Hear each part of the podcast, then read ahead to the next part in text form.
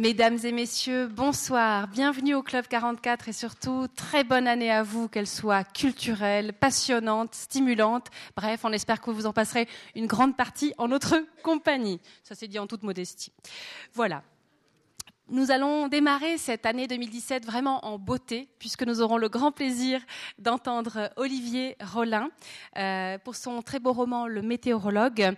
Et je profite d'emblée de le remercier très très chaleureusement d'être venu nous voir, euh, à peine rentré de Russie. Le voilà à la chaude fond, presque sans transition. Et vraiment merci du, du fond du cœur. C'est une merveilleuse rencontre. Auparavant, j'aimerais, avant qu'on se plonge dans cette œuvre, J'aimerais vous, parler rapidement des deux rendez-vous qui vous attendent encore cette semaine ici au Club 44, euh, à savoir jeudi 19 janvier. Nous aurons à la fois le vernissage d'une exposition à 19h15, une, une exposition qui s'intitule Bistro, des photographies réalisées par Mike Kiem, qui est originaire de République démocratique du Congo. Ça fait 30 ans qu'il est en Suisse. Et en fait, la photographie et la photographie des lieux de sociabilité que sont les bistrots euh, lui ont permis de décoder, de comprendre, d'essayer de saisir un peu quelle était la sociabilité à la manière suisse. Euh, donc, il nous présentera son travail, qui est un travail qui est un travail qui a mûri sur de nombreuses années, avec des photos qui sont encore en argentique et puis des toutes récentes, encore presque toutes fraîches, j'ai envie de dire, euh, qu'il a réalisées lors de ces dernières semaines. Nous avons articulé euh, à cette exposition une conférence, celle de Spomenka Alvir. Peut-être certains d'entre vous avaient-ils assisté à cette table ronde où on avait notamment entendu Fernand Melgar. Spomenka Alvir est une chercheuse qui a réalisé sa thèse sur une expérience tout à fait intéressante qu'on a intitulée Photographie 1 et intégration. Elle a travaillé avec des migrants en ville de Lausanne. Elle leur a proposé de, leur, de faire un reportage photographique des lieux importants pour eux. Et dans un deuxième temps, elle a euh, travaillé sur les photos pour les faire parler de la ville de Lausanne, de comment ils s'y sentaient intégrés ou pas, de quels étaient leurs lieux favoris, etc., etc. Bref, elle sera passionnante. Elle était déjà venue, mais moi j'avais envie de lui donner euh, toute euh, l'étendue d'une soirée pour qu'elle puisse vraiment bien nous expliquer sa démarche et surtout les résultats assez, parfois assez surprenants qu'elle a, qu'elle a fait. Voilà pour nos prochains événements euh, imminents. Euh, donc voilà. J'aimerais maintenant adresser quelques remerciements. Tout d'abord à la librairie la, Méridienne qui a préparé un beau choix des livres d'Olivier Rollin. Et puis si à la fin c'est l'émeute, on peut toujours en commander, n'est-ce pas, Chantal? Et j'aimerais aussi remercier Chantal parce que c'est elle qui m'a fait découvrir le météorologue. Et merci beaucoup pour ce cadeau.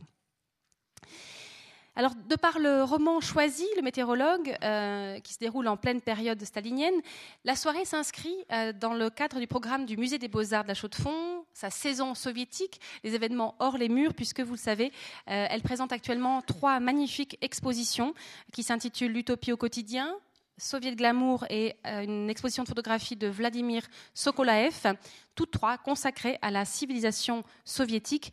Euh, donc ces trois expositions conçues et réalisées par euh, la conservatrice Lada Umstetter, son équipe et de très nombreux complices. Vous connaissez le programme, il doit être quelque part par là. Cette soirée s'inscrit également, et elle est le fruit d'une première, j'espère en tout cas pas la dernière, mais c'est presque sûr, de la collaboration avec le Cercle littéraire de la Société jurassienne d'émulation. Et c'est son président, à mes côtés ici, Vincent Frotté, qui m'a contacté un jour pour me proposer d'accueillir Olivier Rollin. Et j'aimerais le remercier infiniment, car c'est grâce à l'enthousiasme, l'énergie, la passion de personnes comme lui que les belles rencontres adviennent. Et j'aimerais euh, lui passer la parole brièvement parce qu'il a deux ou trois choses à vous dire. Oui, euh, bonsoir. Euh, tout d'abord, les chaudefonniers ne me connaissent certainement pas, donc je suis jurassien, personne n'est parfait. Né en Ajoie et vivant à Delémont, passionné de littérature, euh, j'ai rencontré Olivier Rollin à Tokyo, euh, et même avant à Paris, et on s'est revus très souvent. Euh, voilà, donc on a aussi un ami commun que j'aimerais remercier, parce que sans lui non plus, cette soirée ne serait pas possible. C'est Bernard Comment, son éditeur, qui vit à Paris. Et j'en profite aussi pour faire quelques remerciements, particulièrement à Madame Lada Amsteta, qui est la conservatrice du musée du Beaux-Arts et qui nous a reçus merveilleusement bien au musée cet après-midi. Si vous n'avez pas encore vu l'utopie soviétique, je vous conseille vraiment d'aller voir ce, cette merveilleuse exposition. L'utopie qui, euh, comme disait Quevedo, signifie un tel lieu n'existe pas, ce qui rentre bien dans la logique euh, d'Olivier Rollin. Euh, voilà. Et heureux aussi, n'est-ce pas, en tant que président du cercle littéraire de la Société jurassienne, de remercier Marie-Thérèse Bonadonna euh, pour son organisation, Patrick Ferlin euh, pour son animation et, in fine, d'être reçu dans la vie, dans la ville, permettez-moi, de corriger dans la ville de Blaise-Sandrard. Euh, Olivier Rollin a, en son temps, publié un recueil de textes qui s'appelle Mon galurin gris, où il rendait en quelque sorte hommage à Blaise-Sandrard, où il disait de lui qu'il avait une trogne de nègre suisse, auquel un artiste des postes aurait eu du mal à lui effacer le mégot. C'était l'époque où la poste française essayait de gommer les cigarettes de Malraux et de Sandrard. Merci beaucoup. Je passe la parole à Patrick Ferla. Et, ah oui, encore, excusez-moi. Excusez-moi, excusez-moi. merci beaucoup à Vincent Frotté, merci infiniment. Pardon, euh, c'est qu'il y, a des choses qui sont prévues, donc euh, voilà, on ne s'en écarte pas. Simplement, je tenais aussi à remercier évidemment Patrick Ferla euh, d'avoir accepté d'animer cette rencontre, à la demande d'ailleurs aussi d'Olivier Rollin. Et voilà, Patrick Ferla, vous le connaissez tous, mais quand même, journaliste. Il a animé euh, notamment l'émission euh, Les Petits Déjeuners de Patrick Ferla et qui ont nourri ma passion pour la littérature par son talent, par son art de la question et sa profonde sensibilité. Il dit que j'exagère toujours, mais c'est mon mythe, donc je tenais à le dire et vraiment à le remercier. Je trouve qu'on a là, entre guillemets, un couple merveilleux et vraiment, je, me réjouis de vous entendre et je vous cède avec un grand plaisir la parole à vous, Olivier Rollin et Patrick Ferla. Très bonne soirée Marie-Thérèse.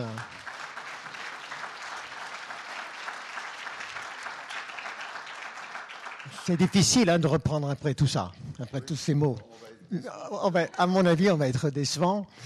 Euh, je suis évidemment, d'une part, euh, très heureux, très ravi de vous retrouver tous, de me retrouver parmi vous euh, aujourd'hui. Parce que finalement, que serions-nous euh, sans le secours du Club 44, des livres d'Olivier Rollin, de la littérature et également de la Dame Stetter? On l'a dit pour cette magnifique exposition au musée euh, des Beaux-Arts, l'Utopie au quotidien. Je vais présenter très brièvement et très imparfaitement Olivier Rollin. J'ai envie de dire à propos de son œuvre que c'est d'abord une longue marche euh, de l'écriture à l'esthétique souvent baroque J'aimerais citer quelques romans qui m'ont marqué et qui vous ont peut-être aussi marqué. D'une certaine manière, une trilogie, Phénomène futur, Barre des flots et l'invention du monde, qui sont trois livres à des dates différentes pour interroger et refaire le monde mais aussi Port-Soudan, Prix Féminin en 94, Tigre en papier, Méroé, Rooms, le météorologue, et tout récemment, peut-être n'en parlerons-nous après, aussi Veracruz, c'est un livre troublant, huis clos sur le thème de la passion, de la passion amoureuse notamment. Sans oublier en Russie, Bakou, dernier jour, vous avez euh, disparu, euh, Sibérie, donc c'est une œuvre très riche. Là, je vous cite un souvenir de radio, inégal mais bigarré, m'avez-vous dit un jour. C'est une œuvre qui ne se répète jamais, comme si à chaque fois vous étiez sur plusieurs longueurs d'onde, comme si vous partiez sans cesse à la recherche de nouveaux territoires. Mais ce qui vous définit sans doute le mieux, à mes yeux, tient dans une citation que vous avez placée en exergue de ce grand roman qu'est L'invention du monde. Vous l'empruntez à Calvino, je cite La littérature ne peut vivre que si on lui assigne des objectifs démesurés, voire impossibles à atteindre il faut que poètes et écrivains se lancent dans des entreprises que nul autre ne saurait imaginer si l'on veut que la littérature continue à remplir une fonction, et je crois que c'est ce que vous faites. Voilà, vous revenez il y a quelques jours euh, d'Oulan-Oundé, c'est en Russie à la frontière avec la Mongolie. On va bien sûr parler du météorologue, mais avant, je pense que c'est peut-être utile de rappeler en quelques mots un peu le, trajet qui est le vôtre, les trajets qui sont les vôtres en Russie. Votre premier voyage, c'est en 85 ou 86. 86 sous Gorbatchev. C'est un voyage que vous avez proposé à l'époque Bernard Voité, qui avait fondé les éditions euh, Voltaire et qui a d'ailleurs connu une fin tragique. Le premier livre, c'est ce premier livre, il a pour titre En Russie. Au fond, à cette époque-là, qu'alliez-vous y chercher? Euh, Bon, c'était le. Enfin, comment dire Par où commencer? Euh, je vais commencer, je vais remonter très loin. quand j'étais petit, euh, il y avait euh, dans la maison de ma grand-mère euh, une, très grande carte, un planisphère, que j'ai toujours d'ailleurs, qui est toujours dans ma maison maintenant, donc qui représentait le monde.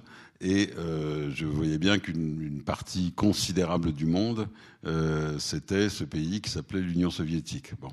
Vous savez, la, la, propagande, la propagande soviétique disait, et pour une fois, je l'ai écrit pour une fois, elle disait vrai, euh, que l'Union soviétique couvrait un sixième des terres émergées. Donc il y avait cette espèce de gigantesque continent qui commençait, euh, comme, disait aussi euh, De Gaulle, à quelques étapes du Tour de France de chez nous, et qui se terminait au-delà du Japon, en face de l'Alaska.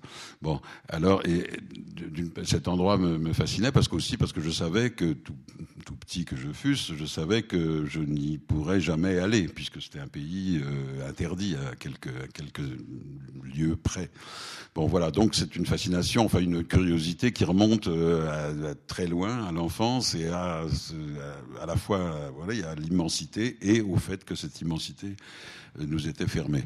Bon, euh, donc en 80, enfin dans les années 80, enfin sous Gorbatchev, au moment de la perestroïka, etc., quand le pays a commencé à s'ouvrir, eh bien, j'ai eu envie d'aller voir à quoi ça ressemblait. Et, euh, ma curiosité, enfin, c'est celle qui, a, justifié mes, mes premiers voyages euh, et ce petit livre euh, en Russie. Euh, euh, c'était de voir à quoi ressemblait la vie matérielle. Bon, je n'avais plus aucune illusion sur euh, sur le système politique, sur l'efficacité ou l'inefficacité économique du socialisme. Enfin, toutes ces choses-là, je, c'était pas pour, pour, pour, pour, apprendre des choses nouvelles à ce sujet que, que, que j'y allais. C'était pour voir à quoi ressemblaient les, les gens d'abord et les choses. Les choses, je sais pas, un bistrot. Est-ce qu'il y avait des bistrots, même tout simplement. Bon, euh, comment on passait ses vacances À quoi ressemblait un appartement euh, À quoi ressemblaient les, voitures euh, Je sais pas. Est-ce qu'on faisait du vélo Est-ce que les gens, les jeunes gens s'embrassaient dans la rue Enfin voilà, toutes ces choses qui font la, la, vie quotidienne. Euh, J'avais envie de voir à quoi ça ressemblait là-bas, euh, puisque nous étions euh, complètement ignorants de tout cela. Donc c'était la, motivation de, mon, enfin de mes premiers voyages, puisque j'ai fait donc un voyage en hiver euh, à Leningrad, ça s'appelait encore comme ça, à Moscou, et puis ensuite j'ai pris le transsibérien jusque là où on pouvait, à l'époque, on ne pouvait le prendre que jusqu'à Khabarovsk, qui est, qui est une grande, grande ville en Extrême-Orient, avant Vladivostok, et on avait le droit de s'arrêter que dans trois villes, Novosibirsk, Irkoutsk et Khabarovsk. Et encore, on pouvait s'arrêter que trois jours. Enfin bon, bref, j'ai fait ce voyage-là en hiver, et puis j'ai fait un autre voyage en été, parce que justement, je voulais voir à quoi ressemblaient les, bains de mer, euh, les plages, etc. Donc là, j'avais fait un peu le, le, tour de la mer Noire, euh, en partant de la Crimée, qui faisait partie de l'Union soviétique à l'époque, qui fait, comme vous le savez, partie, on ne sait pas de quoi maintenant, et en allant jusqu'à voilà, jusqu'à la frontière turque. Enfin. C'est dire que chez l'écrivain que vous êtes, Olivier Rollin, il y a parfois aussi une démarche journalistique? Oui, mais enfin souvent, le... bah, d'abord j'ai fait pas mal de journalisme. Je oui. n'ai jamais été journaliste professionnel. Je veux dire par là, j'ai jamais eu de carte de, de journaliste, euh, mais j'ai fait des j'ai fait des tas de reportages, euh, euh, voilà, en, au Liban, en Afghanistan, enfin des endroits comme ça, en, en, Amérique du Sud, en Argentine. En Colombie, etc. Bon, donc euh, je, connais un peu le métier de, journaliste, euh, et quelquefois quelquefois la différence est très grande entre hélas, quand on lit un journal, souvent on se dit c'est écrit avec les pieds ou avec des stéréotypes, etc. Donc là, la différence est immense avec la littérature, mais quelquefois c'est très proche. Euh, et il y a des, des, enfin tout le monde connaît des, grands écrivains qui ont, des écrivains importants qui ont été aussi des grands journalistes. Euh, je sais pas, je prends qu'un exemple parce qu'il est russe, enfin il est russe, il est d'origine russe, Kessel, bon. Kessel, c'est bon, c'est pas de la littérature peut-être euh, extraordinairement, c'est pas mal armé, quoi. C'est pas très sophistiqué, mais enfin ça a de la puissance. Et bon, ben, Kessel était à la fois un journaliste et un, et un écrivain. Euh, bon, je, je, prendrai un exemple plus proche de moi, mon, mon frère, puisque j'ai le, le, le, bonheur ou le malheur, j'en sais rien, d'avoir un frère. Alors, c'est un malheur ou c'est un bonheur Non, non, non, c'est un, non, un bonheur en l'occurrence. Non, ça pourrait être un malheur si nous étions jaloux l'un de l'autre, si, si, etc. Ou si l'un avait tellement écrasé l'autre, mais ça n'est pas le cas. Euh, donc c'est un bonheur. Et ben, mon frère pratique, elle a, a, fait beaucoup de journalisme et fait des livres qui sont, euh, bon, voilà, qui sont des livres disons, une forme supérieure de journalisme. Voilà. Malarmé, vous citiez Malarmé, qui était très présent d'une certaine manière euh, dans, vos premiers textes. Hein. Oui, puisque mon premier livre s'appelle Phénomène futur, euh, en, comment dire, en, réminiscence d'un référence de, à, un poème en prose de Mallarmé qui s'appelle Le phénomène futur. Mhm et qui décrit euh, une, enfin, de façon euh, très sombre, euh, peut-être malheureusement, enfin quand on est pessimiste, peut-être de façon prophétique, je ne sais pas, ce qu'il appelle un temps qui survit à la beauté.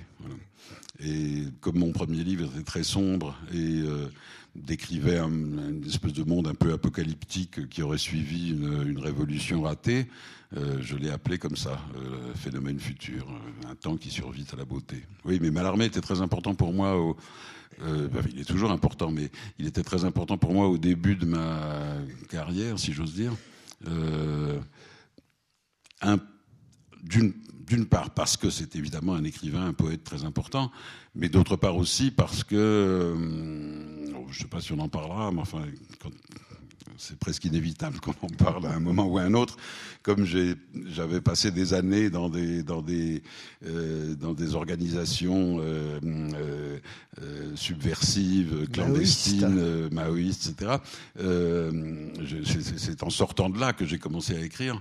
Je, je, crois que je gardais une, j'avais une idée de la littérature un peu comme une société secrète, un peu comme une, conspiration. Et donc il fallait que ce soit, enfin plus c'était ésotérique et plus, au fond, plus j'étais satisfait. Donc évidemment, Malarmé me satisfaisait beaucoup. Mais pour vous, la littérature est toujours une forme de conspiration aujourd'hui? Oui, de conspiration, mais je ne pense plus qu'elle doive être ésotérique. Voilà, mmh. elle peut l'être, mais euh, je, je, trouve qu'il y a du mérite à la clarté aussi et à la, et, euh, enfin, au fait que l'intelligence des textes puisse se répandre. Voilà, je, je, je, ne crois plus que la, je ne crois plus que la littérature soit une conspiration réservée à une petite élite de lecteurs. À propos de la Russie et des, livres que vous avez consacrés, c'est les voyages qui ont été les vôtres jusqu'ici et qui ne sont pas terminés, on a le sentiment, j'ai le sentiment euh, que tout se passe plus ou moins à chaque fois comme si quelqu'un ou quelque chose vous attend là-bas. Oui, mais à vrai dire, dans, dans, tout voyage, c'est la part la moins, euh, la moins ridicule, si l'on veut, des, voyages. Euh, on, y va, on, part parce qu'on a l'espèce de sentiment très très très très confus, assez euh, nullement rationnel, euh, plutôt plutôt de l'ordre de la magie, quoi, que quelque chose nous attend. Voilà, que quelque chose nous attend, quelqu'un peut-être. Comment ça se manifeste? Mais ça se manifeste rarement. C'est-à-dire, on, on, revient euh, rarement avec quelque chose, en, avec, en ayant fait une découverte qu'on attendait. Mais euh, quelquefois, ça se manifeste. Quelquefois, ça se manifeste sous la forme de. Euh, après tout, je ne vais pas rentrer dans ma vie privée, mais j'ai vécu avec deux femmes russes. donc, ça s'est manifesté, par exemple, de cette façon-là pour moi, de la façon la plus, la plus, voilà, agréable et simple et directe. Euh, mais enfin, euh, oui, on a l'impression que quelque chose nous attend et, et aussi que et aussi qu'on va, enfin, ça a l'air un peu un peu un peu abstrait de dire tout ça, mais qu'on va retrouver quelque chose de nous-mêmes qu'on a perdu. Mm-hmm. Alors, oui, j'ai particulièrement ce, ce, sentiment en Russie, peut-être parce que parce que ça reste un pays quand même très très mystérieux, euh, parce que ça reste un pays très peu très peu connu. Euh, euh c'est pas du tout pareil de partir. C'est beaucoup plus agréable d'aller se balader en Italie, euh, mais euh, c'est beaucoup plus inattendu euh, la, part de oui de surprise est, bien plus grande là-bas. Donc cette aspiration à quelque chose qui va arriver est plus forte. À ces voyages, il y a deux dimensions au moins. Une dimension relative à l'espace, c'est-à-dire à la, géographie, et puis à l'histoire, évidemment, de, ce pays. Oui, je, continue à être euh, extrêmement sensible à la,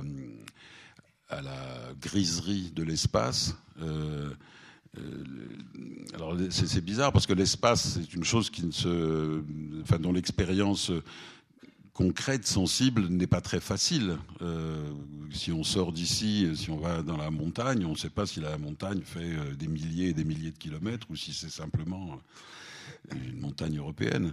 Euh, mais tout de même, euh, on le sait. On sait quand on est, euh, on sait qu'il y a des milliers et des milliers. le train, voilà, traverse la, forêt, la taïga. On sait qu'il y a des milliers de kilomètres de taïga. Que comme, comme, le disait Tchékov, seuls les oiseaux migrateurs savent où, elle s'arrête, la taïga. C'est pas comme une forêt chez nous, malgré tout. et puis même cet espace, ça se manifeste dans les dans les choses, dans les villes, dans l'immense, dans, la largeur euh, incroyable des, avenues, euh, d'autant plus incroyable qu'elles ont été tracées à, à, un moment où il y avait pratiquement pas de voiture. Enfin bon, bref, voilà, je suis sensible à cette, euh, je suis très sensible à ça. Je me souviens, je crois que je l'ai raconté quelque part, mais la première fois que je suis allé à Irkoutsk, qui est donc la capitale de la Sibérie orientale, juste à côté du lac Baïkal, je demandais aux gens à combien de kilomètres euh, se, trouve la côte de l'océan Arctique. Ils n'en avaient pas la moindre idée, pour la bonne raison qu'ils n'iraient jamais, euh, donc euh, il n'y avait pas de route pour y aller, de toute façon.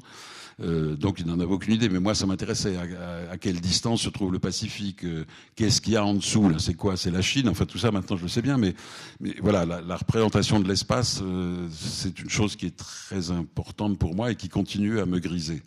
C'est la première raison, c'est vrai, pour laquelle je vais, je continue à aller là-bas. Et puis la seconde euh, tient en effet à l'histoire, c'est que euh, ben, c'est que voilà, ça a été la, patrie, euh, le foyer de cette chose, de ce, de cette, cette, chose qui a été à la fois une immense espérance et une atroce euh, des illusions qui a été le, qui a été le, le, le communisme. Bon, euh, on va fêter, enfin fêter, non, je, je, je prétends qu'il n'y a rien à fêter, mais on va célébrer, disons, dans, dans, dans, peu de temps, dans quelques mois, le centième anniversaire de la Révolution d'octobre. Bon, il faut se souvenir ou que la révolution d'octobre a été euh, sur la terre entière une, un incroyable espoir euh, euh, pour naturellement pour les, les, prolétaires comme on disait mais pour tout, pour les intellectuels pour le et en Europe et en, en, Amérique du Sud et même en Amérique du Nord. On l'a oublié maintenant mais enfin il y a eu de on, on, voit ça dans la littérature. Enfin il y a eu des mouvements euh, voilà il y a eu un, une espérance communiste immense bon et cette espérance communiste a été évidemment donc euh, euh, noyée dans le, dans, le, dans, le, dans le mensonge, dans, dans la police, dans, le, dans les exécutions, dans le sang, dans le, dans le, voilà. C'est cette histoire-là à partir d'un individu que je raconte dans, dans le météorologue. Mais donc, si l'on veut comprendre euh, l'histoire du XXe siècle, il faut savoir, bien sûr, euh, il faut connaître l'histoire du nazisme, l'histoire des, camps nazis, etc. Mais il faut l'autre partie, l'autre moitié, si je puis dire, sombre euh, de nuit du XXe siècle, c'est ça, c'est le stalinisme, enfin pas seulement le stalinisme, le, le léninisme déjà, puis le stalinisme, c'est ces centaines de camps dans toute répandu sur cet immense territoire, c'est les centaines de milliers de morts, euh, c'est la police politique, enfin c'est tout ça. Il faut, il faut connaître ça aussi pour, pour connaître le XXe siècle. Et il faut connaître euh, le XXe siècle pour vivre dans le XXIe. Il faut savoir d'où on vient, voilà, même si on est né après. Cette espérance communiste dont vous parlez, vous y avez cru? Oui, oui, énormément, puisque j'ai été donc, j'ai passé 6 ou 7 ans de ma vie. Euh, alors, euh, je ne croyais plus à l'époque à l'Union soviétique. Bon, je croyais euh, que le communisme avait, que, l'idéal communiste, l'idéal égalitaire, etc., avait migré de Moscou à Pékin. Bon, je me trompais euh, largement aussi, comme comme on le sait, mais en tout cas, cet, cet idéal-là, cette espérance-là, je l'ai euh, comme des centaines de milliers de, de, de, de jeunes gens euh, en Europe. Euh, je l'ai, partagé, oui, dans les années 60, 60, 70, oui. Avec le petit livre oui, rouge. Le petit livre rouge. Enfin, bon, Et quand alors avez-vous su que finalement, non? Bah, c'est venu assez, assez lentement. Euh, enfin, à la fois lentement en quelques années, quoi. Euh, mais il y a eu beaucoup de, phénomènes qui, qui, nous ont un peu. Ben, il, y a eu, il y a eu d'abord, même si au début nous ne voulions pas en entendre parler, mais enfin, même ça existait. On a commencé à le lire un peu, etc. Il y a eu, il y a eu ça, il y a eu euh, le il y a eu la, il y a eu le, Cambodge, euh, les, les, Khmers rouges. Euh, il y a eu en, Chine même le, les déchirements, enfin la fuite de Lin Piao, etc. Euh, bon, on a bien vu que ça se passait à peu près comme ça se passait du temps de Staline. Bon, donc voilà, c'est tout un ensemble de choses qui ont fait que on a bien été obligé de, de s'apercevoir que la légende rouge à laquelle nous croyions n'était qu'une légende. Ça a été un moment de, comment dire, de désarroi ou de, ah, de grande confusion pour vous? D'immense désarroi, de, très grande confusion, de, parce que nous, quand je dis nous, je veux dire euh, moi, mes camarades, encore une fois des, mille, des milliers d'autres quand même. Euh, ça n'était pas parce que tout d'un coup on n'y croyait plus qu'on avait envie de réintégrer euh, la société que nous croyions avoir euh, quittée. Euh, donc on s'est pas dit tout d'un coup, contrairement à, des, stéréotypes, à des légendes qu'on qu lit de temps en temps dans les journaux, on s'est pas dit tout d'un coup, bon ben maintenant on va reprendre la vie normale, faire carrière, de, devenir ceci ou cela, banquier ou, médecin ou prof, etc. Non, pas du tout. Bon, ça, ça s'est pas passé comme ça. Donc ça a été des années de, de, de, de très grands, de, très grands troubles, de, beaucoup de, on trouvait un refuge dans la, dans la défonce, enfin dans la, dans la drogue, beaucoup dans l'alcool, euh, etc., etc. Ça a été des années, oui, euh, dures. Comment Et moi, dans la littérature. Comment s'est opéré précisément le passage d'un territoire, en quelque sorte, à l'autre? Ben, ça s'est opéré parce que justement ces années-là, c'est-à-dire ces années qui, pour, qui, étaient les années euh, 74, 15, 16, euh, ben, la, seconde moitié des années 70, disons, euh, c'était des années donc très très désespéré, enfin bon, je, ça fait, oui, très désespéré quand même. Euh, comment dire Je me rendais compte que que j'avais traversé une expérience qui était quand même extrêmement euh, bouleversante. Euh, on, enfin, quitter euh, tous ses études, sa famille, euh, devenir un, un hors-la-loi, puisque moi j'étais carrément hors-la-loi. Enfin, j'étais bon. Ça veut dire quoi bah, ça veut dire que je faisais des choses qui étaient tout à fait hors-la-loi, et que j'étais que si j'avais été arrêté, j'aurais été justiciable de pas mal d'années de prison. Bon, euh, que j'avais des, des, faux papiers, un faux nom, etc. Enfin bon. Euh, bref, en tout cas, d'avoir traversé tout cela. Euh, je sentais que, enfin, je voulais réfléchir à cette expérience et je sentais que qu'il y avait des choses qui m'attachaient toujours fortement à ce, à ce passé récent. Et puis il y avait des choses aussi que je ne voulais plus jamais revoir. Je ne voulais plus jamais revoir notre imbécilité. Je ne voulais, le fait que nous, allez, nous ne lisions plus rien, nous n'écoutions plus rien, nous étions complètement, enfin, transformés en espèce de, de, de machine. Euh, alors ça, je ne voulais plus jamais connaître ça. Euh, donc je sentais qu'il y avait une part euh, très sombre dans, ce que nous venions de vivre, et puis quand même aussi une part euh, plus lumineuse qui était une, grande fraternité entre nous, un certain courage, un certain désintéressement. Je ne dis pas ça pour nous jeter des fleurs, mais c'est vrai.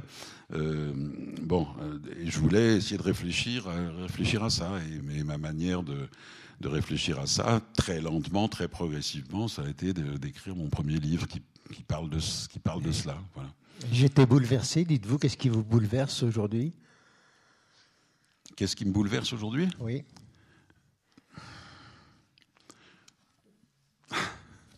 Je ne veux pas vous paraître un cœur sec, mais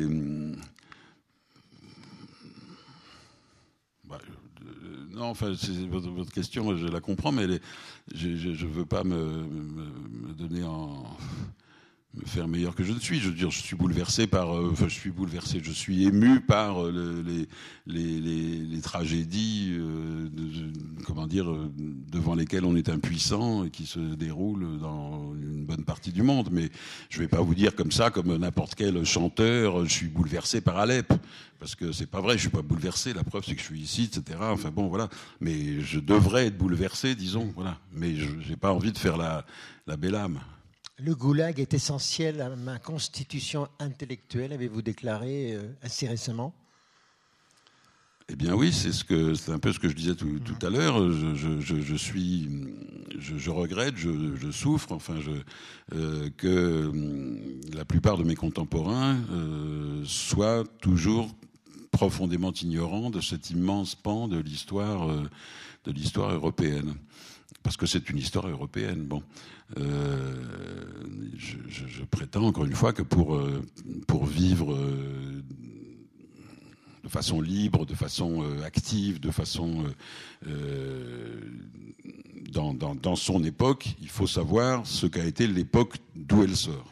Et donc pour pour être un vraiment un citoyen du monde euh, au début du XXIe siècle. Il faut savoir ce qu'a été le XXe siècle, il faut savoir ce qu'a été le goulag, il faut savoir ce que les euh, idéaux les plus euh, euh qui semblent les plus aimables, les plus l'égalité,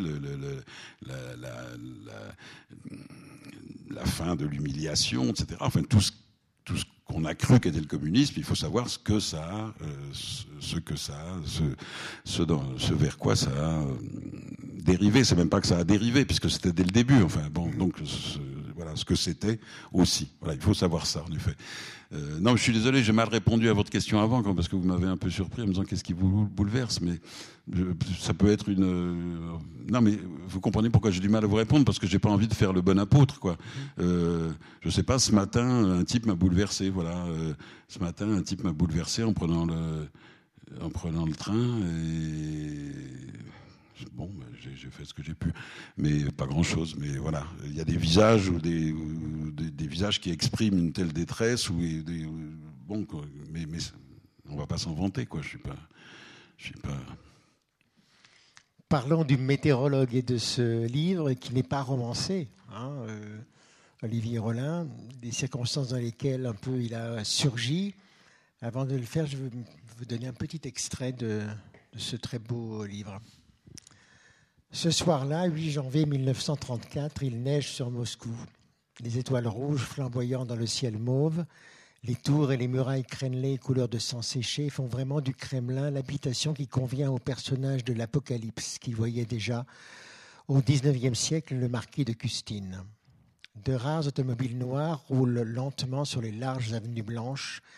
Les tramways lancent des éclairs, les passants se hâtent sur les trottoirs, col relevé, chapka enfoncé.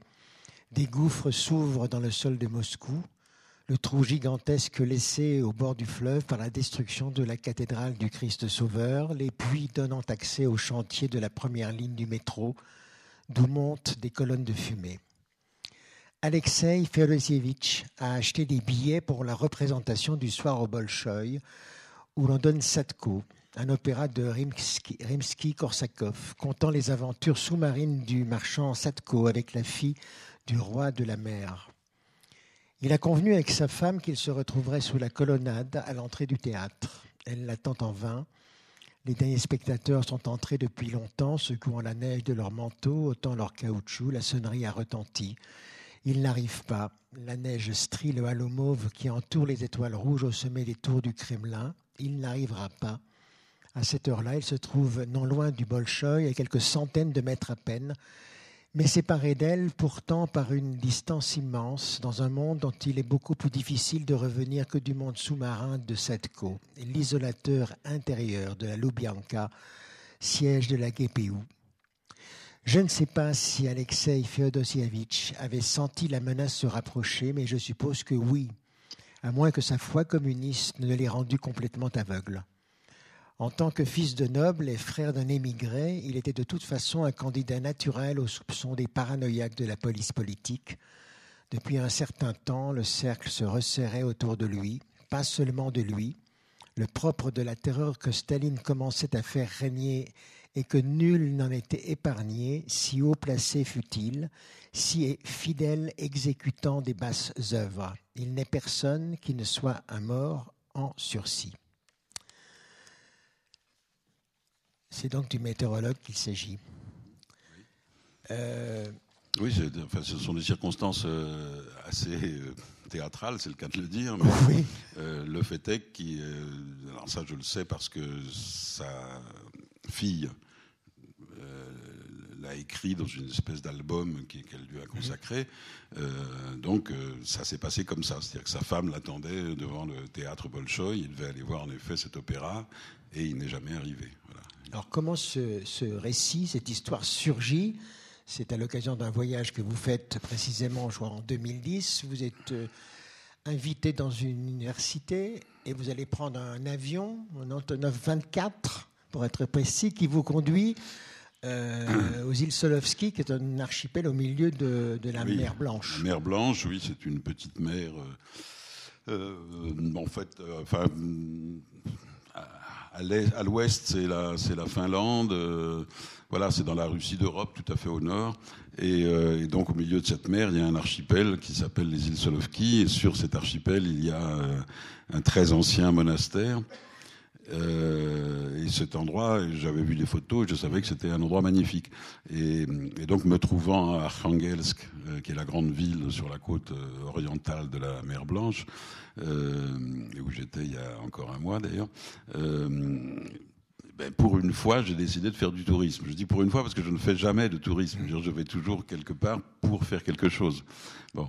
Et là, je me suis dit, bon, ben c'est tout près, enfin c'est tout près, c'est à une heure d'avion, euh, je, vais aller voir cet archipel. Et j'ai pris donc en effet ce petit avion qui a atterri aux îles Solovki. c'est un endroit d'une beauté incroyable. C'est donc une espèce de très, très grande forteresse. Enfin, c'est un monastère, mais c'est aussi une forteresse. Et euh, avec des tours très trapues qui datent du 15e, 16e siècle. Bon. Et puis les, églises au milieu avec les bulbes dorés, etc. Bon. Et puis la mer tout autour qui est gelée, euh, qui est gelée six mois par an. Et voilà, je suis allé là. Et là, j'ai fait la connaissance d'une femme historienne qui m'a euh, montré les, reproductions des lettres et des dessins, etc., que un prisonnier, parce que ce, monastère, j'ai oublié de dire, pardon, ce monastère avait été le premier camp, avait été utilisé pour devenir le premier camp, la première enceinte, quoi, du premier camp euh, du, goulag, de ce qui s'appelait pas encore le goulag, bon, en 1923. Et donc, euh, et donc l'un des prisonniers euh, de, ce camp, enfin, on m'a montré là les, les, lettres, les dessins, les herbiers, etc., envoyés par un des prisonniers de ce camp à sa fille. Ce prisonnier, c'était euh, le météorologue. Donc c'est comme ça que l'histoire a commencé, un peu, un peu par hasard en fait. Enfin, je, voilà, oui, vous avez cette, cette, phrase, je ne doutais pas que les premiers germes d'un livre étaient en train de se déposer en moi. Et vous ajoutez, ça, ça m'intéresse, mais c'est toujours ainsi que la chose se fait en douce. Oui, oui, je veux dire, c'est moi, je ne suis pas, en tout cas, de ce. Il y a des écrivains qui sont comme ça, paraît-il, mais qui euh, euh, qui conçoivent des plans formidables, qui commencent à faire des architectures, enfin des, dessins, des, des, ils ont déjà tout le plan de leur livre en tête, etc. Euh, bon, moi, c'est pas, ça vient, en effet, ça vient, ça vient par hasard. peut-être que pour l'instant, j'espère d'ailleurs que peut-être que pour l'instant, des choses sont en train de de germer dans mon, dans mon un esprit euh, qui, euh, dans six mois, m'amèneront à commencer un livre. Euh, mais en tout cas, ça vient toujours en douce. Oui, en effet, ça, presque toujours, presque toujours en douce. Quelquefois, j'ai fait un autre livre parce que j'ai à 10 ans de distance, j'avais rencontré deux fois, enfin j'avais j'avais croisé deux fois de suite la trace d'un même personnage. Bon, donc c'est cette coïncidence qui a fait que mais au début, on n'est pas conscient que, quelque chose est en train de se produire qui va, qui va devenir un livre. Quand j'ai vu, donc, quand, quand cette femme, euh, Antonina, Antonina Sochina, qui, vous, fait d'ailleurs déguster, c'est très important, ça c'est anecdotique sans doute, mais c'est très important, qui vous fait déguster une confiture. Oui, oui, des confitures de d'érel. Incroyable. De, de, Marochka. Marochka, oui. Et, et, donc, cette femme charmante, qui est morte maintenant malheureusement, euh, quand elle me montre donc les reproductions de ses lettres, euh, je trouve ça beau, puisqu'encore une fois, il y a des dessins, il y a des, il y a des herbiers, etc. Je trouve ça beau, mais c'est tout. Je, ne me dis pas, euh, je vais écrire un jour un livre sur, sur, ce, sur ce type. Et il faut, là encore, il faut, euh, il faut un lent travail comme ça, inconscient, qui se fait.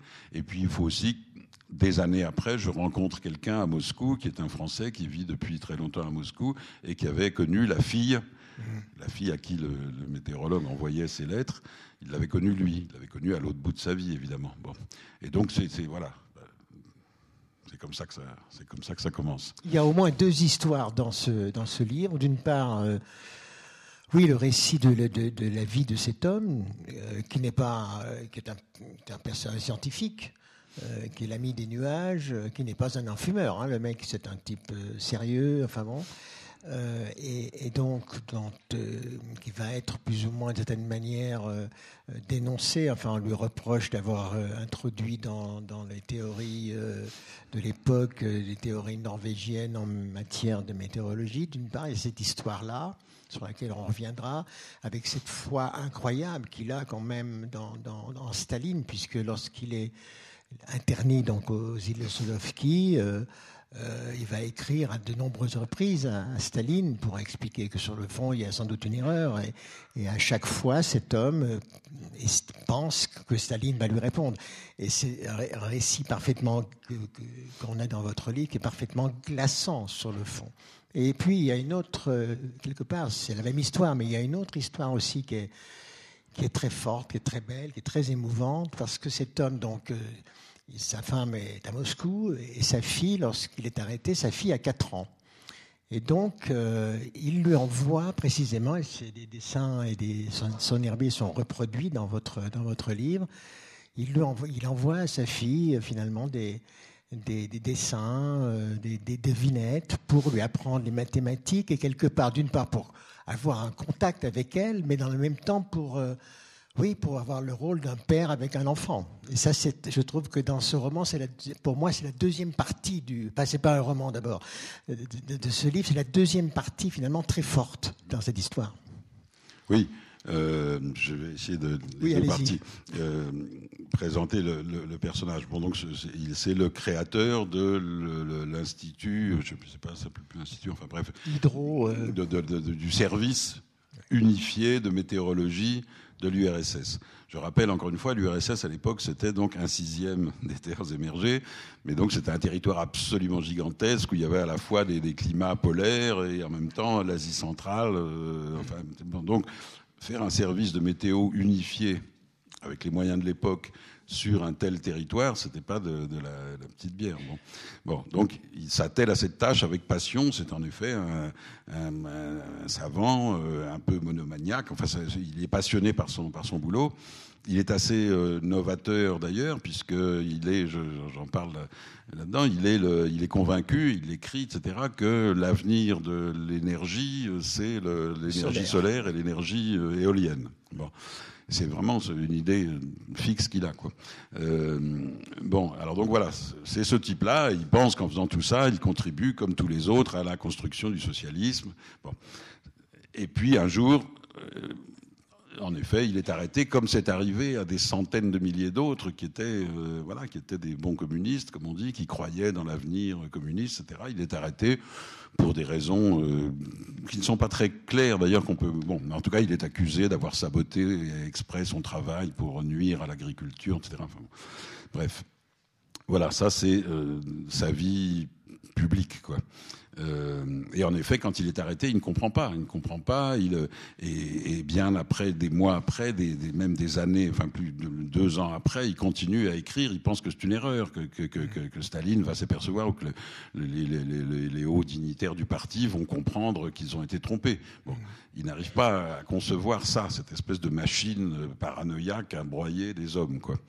Euh, il est moins de ce point de vue-là. C'est un, c'est un individu moyen, normal. C'est pas un héros. C'est pas, c'est pas, un- c'est pas un type d'une, d'une, clairvoyance extraordinaire. Il y en a qui, quand même, à l'époque, ont compris que ce que c'était que Staline, spécialement quand ils étaient, euh, quand ils étaient arrêtés. mais là, il Lui pouvait- non, lui non, il continue à y croire. Bon, enfin, apparemment, il continue à y croire. Bon, voilà, donc ça, c'est sa vie publique, si je puis dire. Et puis, l'autre versant, en effet, vous avez raison, euh, c'est euh, c'est cette histoire formidable entre un père et sa fille. Il ne reverra jamais sa fille. Zviezdochka, enfin la petite étoile, etc., et Lichka, enfin bon, euh, qui a 4 ans et demi quand il est arrêté. Euh, mais il veut euh, continuer à faire son éducation, continuer en effet à jouer son, son rôle de père, c'est-à-dire pas seulement euh, affectueux, etc., mais aussi lui enseigner des choses. Donc il, lui envoie des, herbiers pour, pour lui apprendre, par exemple, l'arithmétique. Alors, quand il y a deux feuilles, c'est pour le chiffre 2. Quand c'est un, une feuille qui a trois lobes, c'est pour le chiffre 3. Les, pommes de pin qui ont une structure comme ça, spiralée, c'est pour lui apprendre ce que c'est qu'une spirale. Il, lui montre ce que c'est que la symétrie ou ce que c'est que la dissymétrie, etc. Enfin, bref, bon. Voilà, donc c'est à la fois très beau, ces lettres, ces lettres avec ces, ces herbiers, ou il y a des devinettes aussi, il dessine assez bien, il peint, enfin il, il, colorie assez bien, il y a des devinettes pour exercer sa, sa sagacité. Donc c'est à la fois très beau à voir et très beau, euh, très émouvant, quoi. C'est la poursuite de cette histoire, euh, enfin la tentative de continuer à être un père, oui, euh, alors qu'il est, euh, voilà, qu'il est, qu'il est dans, dans, ce camp et que qu'il ne la reverra pas. À ce moment-là, il ne sait pas qu'il ne la reverra pas, mais enfin, il ne la reverra pas. C'était donc le, le, premier goulag, mais c'était un, un, goulag dans un premier temps. Où on retrouvait beaucoup d'intellectuels, où il y avait, oui. où le livre, par exemple, était présent. Oui, oui, c'est un camp qui est très qui est assez, des, enfin, qui ne peut, qui n'est pas du tout représentatif de ce que sera ensuite le goulag, mmh. euh, parce que c'était le premier en effet, euh, que donc euh, les, les, du côté de, des, des, bourreaux, enfin du côté des geôliers, euh, de la police, etc. Ils, ils, ils tâtonnaient, ils savaient pas encore, ils savaient pas encore très bien comment faire, quoi. Et deuxièmement, leur, leur, les, les clients, si j'ose dire, enfin les gens qui étaient internés là, étaient pour beaucoup euh, des anciens nobles, beaucoup d'intellectuels, des, gens de théâtre, des musiciens, des, savants euh, comme lui, euh, etc., etc. Et donc, euh, ces gens-là avaient eu le droit d'amener des livres. Ils avaient même le droit d'en demander à leur, euh, que leur famille leur en envoie. Donc, il y a eu, il y avait une grande bibliothèque. Moi, j'ai fait un film sur ce qui est devenu cette bibliothèque euh, des, îles Solovki.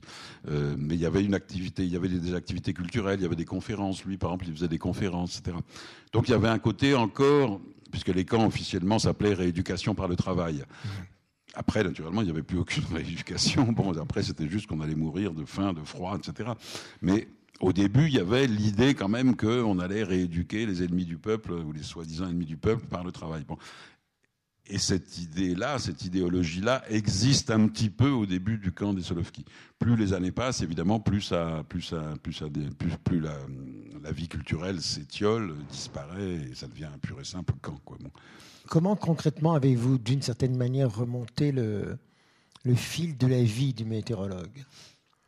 Ben, sans, euh, sans trop de difficultés, euh, parce que j'ai eu trois sources principales.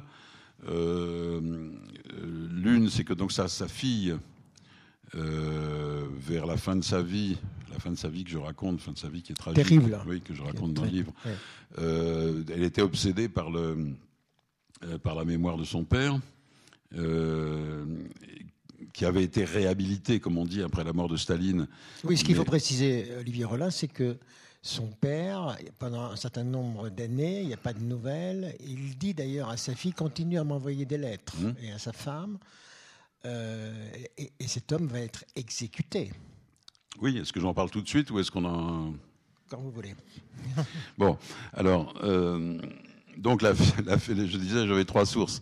La fille avait donc euh, publié une, à compte d'auteur une brochure où elle avait rassemblé tout un tas de, documents sur la vie de son père, euh, mais c'était c'était pas un livre, je veux dire, sinon euh, je n'aurais pas eu à le faire moi.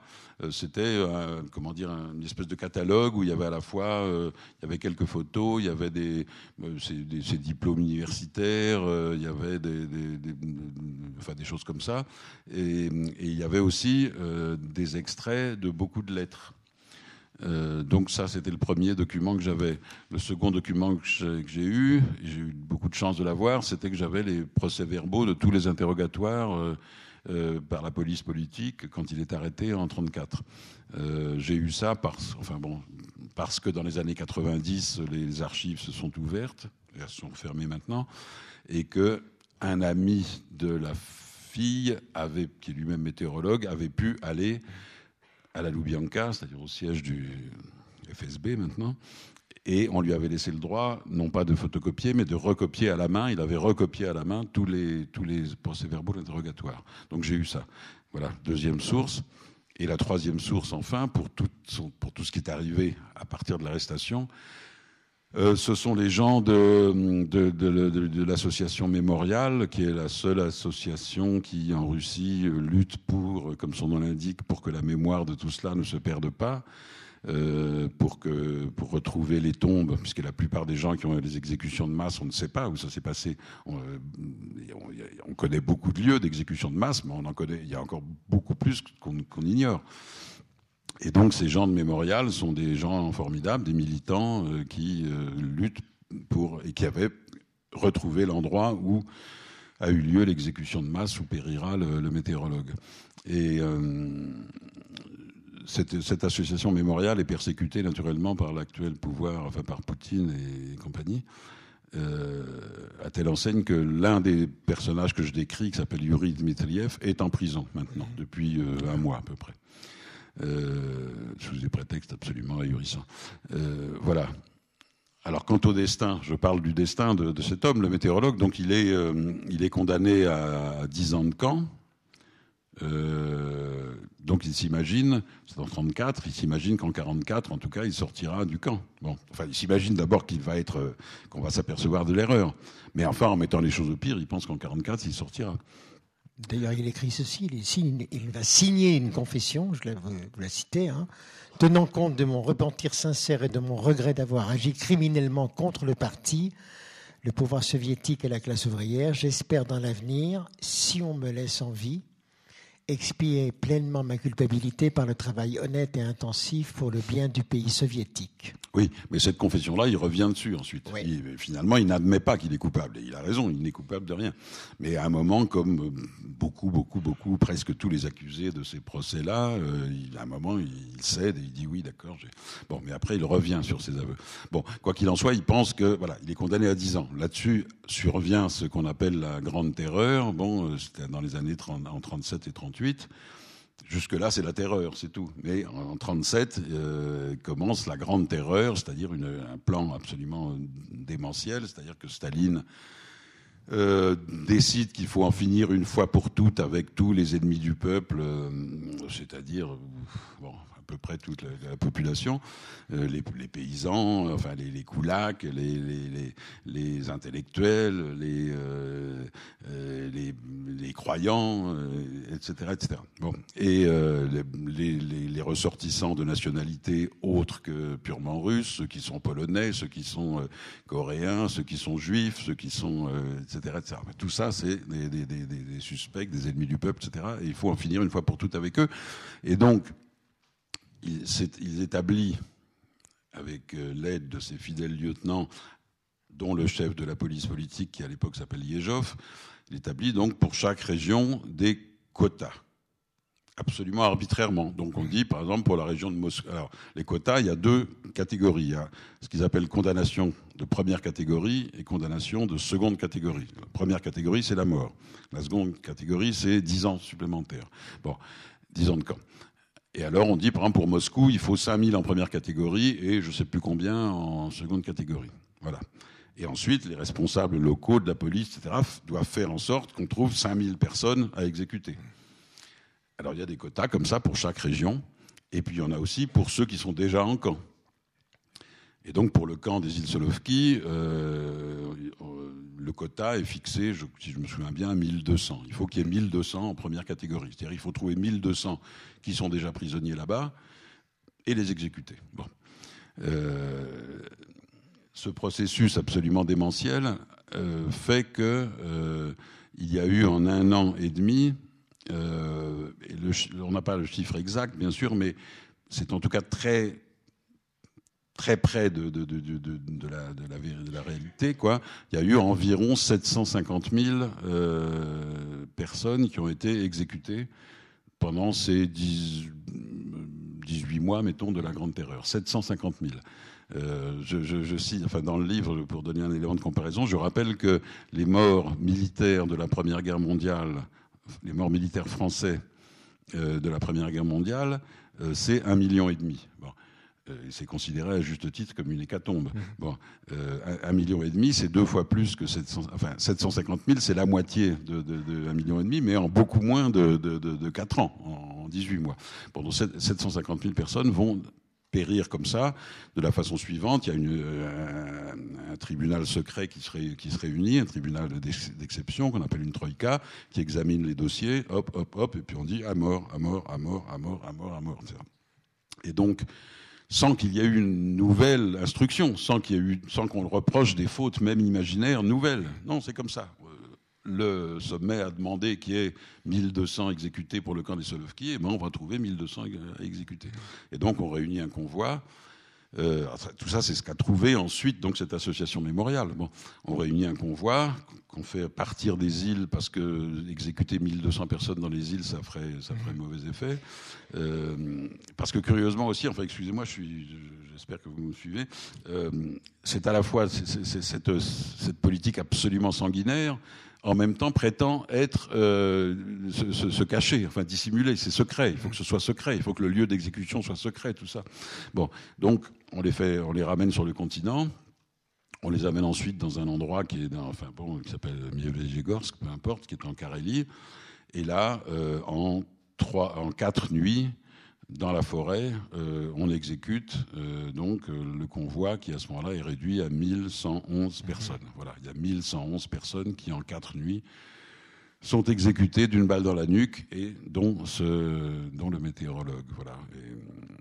Et, alors quand, il, quand, quand Staline meurt en 53, il y a ensuite donc le, voilà, le rapport Khrouchtchev, etc., etc. Et on commence à revenir sur ces condamnations et à dire qu'elle n'était pas justifiée et à, réhabiliter les gens. Et c'est le cas, par exemple, pour, le, pour lui, pour, pour euh, Alexei Fedosievich. Là. Bon, il est, on dit que sa condamnation était, a été faite euh, de façon erronée. Euh, et donc, la, phraséologie administrative est magnifique. La condamnation à mort est annulée. D'accord Mais enfin. Bon. Et, et il est réhabilité. Mais la mensuétude de l'État soviétique ne va pas jusqu'à dire où il a été exécuté, ni quand. Et ça, la, fille, donc, la, pardon, la, femme du météorologue mourra avant de savoir où il a été exécuté et quand. Bon, et c'est donc le travail de cette association mémoriale qui a permis de découvrir les circonstances que je raconte donc euh, grâce à eux en détail, les circonstances de l'exécution et le lieu de l'exécution. Et c'est voilà, c'est un endroit qui est d'ailleurs extrêmement beau maintenant. C'est dans une forêt, euh, et donc il y a voilà des fosses communes et puis des quelques petits monuments. Enfin bon, voilà, ça s'est passé dans une forêt pendant quatre nuits. Et les gens de cette association, vous les avez rencontrés sur place? Je les ai rencontrés, oui, je les ai rencontrés l'un à Miedvegegorsk, qui veut dire la, montagne de l'ours. Oui. Et donc, euh, qui, donc, qui est la ville, la petite ville qui est très proche du lieu de, de l'exécution, et, euh, et l'autre à, Saint-Pétersbourg. Vous avez le sentiment parfois d'être, euh, je sais pas, suivi, fiché? Non. non. Non, non. Parce qu'elle est considérée euh, comme. Euh, oui, oui, l'association est considérée comme euh, au service de l'étranger. Voilà. Voilà. et encore une fois, je vous dis, celui Yuri Dmitriev là, qui, qui, a trouvé, qui, qui, est celui qui a trouvé le, le, lieu des, des, des, des fosses dans la forêt, il est à l'heure actuelle en prison pour un motif infamant et qui naturellement est une pure et simple provocation, c'est-à-dire pour pédophilie. Bon, je vous, euh, vous assure que ce n'est pas un pédophile, euh, mais enfin, bon, enfin, je ne vais pas vous donner le détail. Ils se sont introduits chez lui, ils ont trouvé des images. Il a, il a une petite fille, bon, une petite fille qui, voilà, qui va prendre sa douche, et qui est à poil. Bon, c'est pas terrible qu'un grand-père photographie sa petite fille à poil. Ça ne veut pas dire que c'est un pédophile. Bon, enfin bref. Euh, donc tout ça est monté de toutes pièces pour le faire apparaître comme un, comme un, euh, comme un, criminel et comme un suppôt de l'Occident dégénéré, puisque comme, vous le savez, euh, nous sommes considérés maintenant par le pouvoir russe comme euh, des pays de, voilà, de, vice, de, de, débauche, de dégénérescence, etc. Bon, enfin voilà. Donc c'est pour dire que oui, cette association est tout à fait persécutée Et j'aurais pu être, j'aurais pu être embêté, suivi, arrêté un peu, relâché, etc. Mais enfin, ça ne s'est pas trouvé. Vous avez cette phrase, cette cruelle histoire, 80 ans après, a commencé dans une paisible maison vouée à la musique. Oui. Oui, parce que bah, d'abord lui-même était musicien, euh, enfin musicien, il était, paraît-il, un très bon, euh, il jouait très bien du piano, euh, le, météorologue. mais d'autre part, maintenant la maison, je suis allé voir en effet à Moscou la maison où ils habitaient, où habitait la famille, et, euh, c'est maintenant une école de musique. Mmh. Voilà, c'est une chance que la, en fait, une chance que la maison soit toujours là, parce qu'à Moscou, il y a eu d'immenses, comme dans toutes les grandes villes, enfin d'immenses bouleversements, mais la maison est toujours là, et c'est une école de musique. Et c'est vrai que c'est assez émouvant d'entendre des, des euh, jeunes gens qui jouent du piano ou du violon, enfin des, mmh. de la musique s'échapper par ces fenêtres, qui ont vu, euh, qui ont vu voilà, l'arrestation, les perquisitions, euh, le chagrin de la famille, etc. Oui, quelle maison n'a pas vu Oui, quelle maison dans Moscou n'a pas vu ça, en effet. Lorsque vous vous promenez à Moscou, vous, y, vous l'avez ressenti, vous y avez songé ben, Je pense pas seulement quand je me promène dans Moscou, mais je le dis aussi à un moment dans le livre. Euh, presque, enfin, dire tout le paysage russe est marqué secrètement mmh. euh, par, euh, par cet immense drame.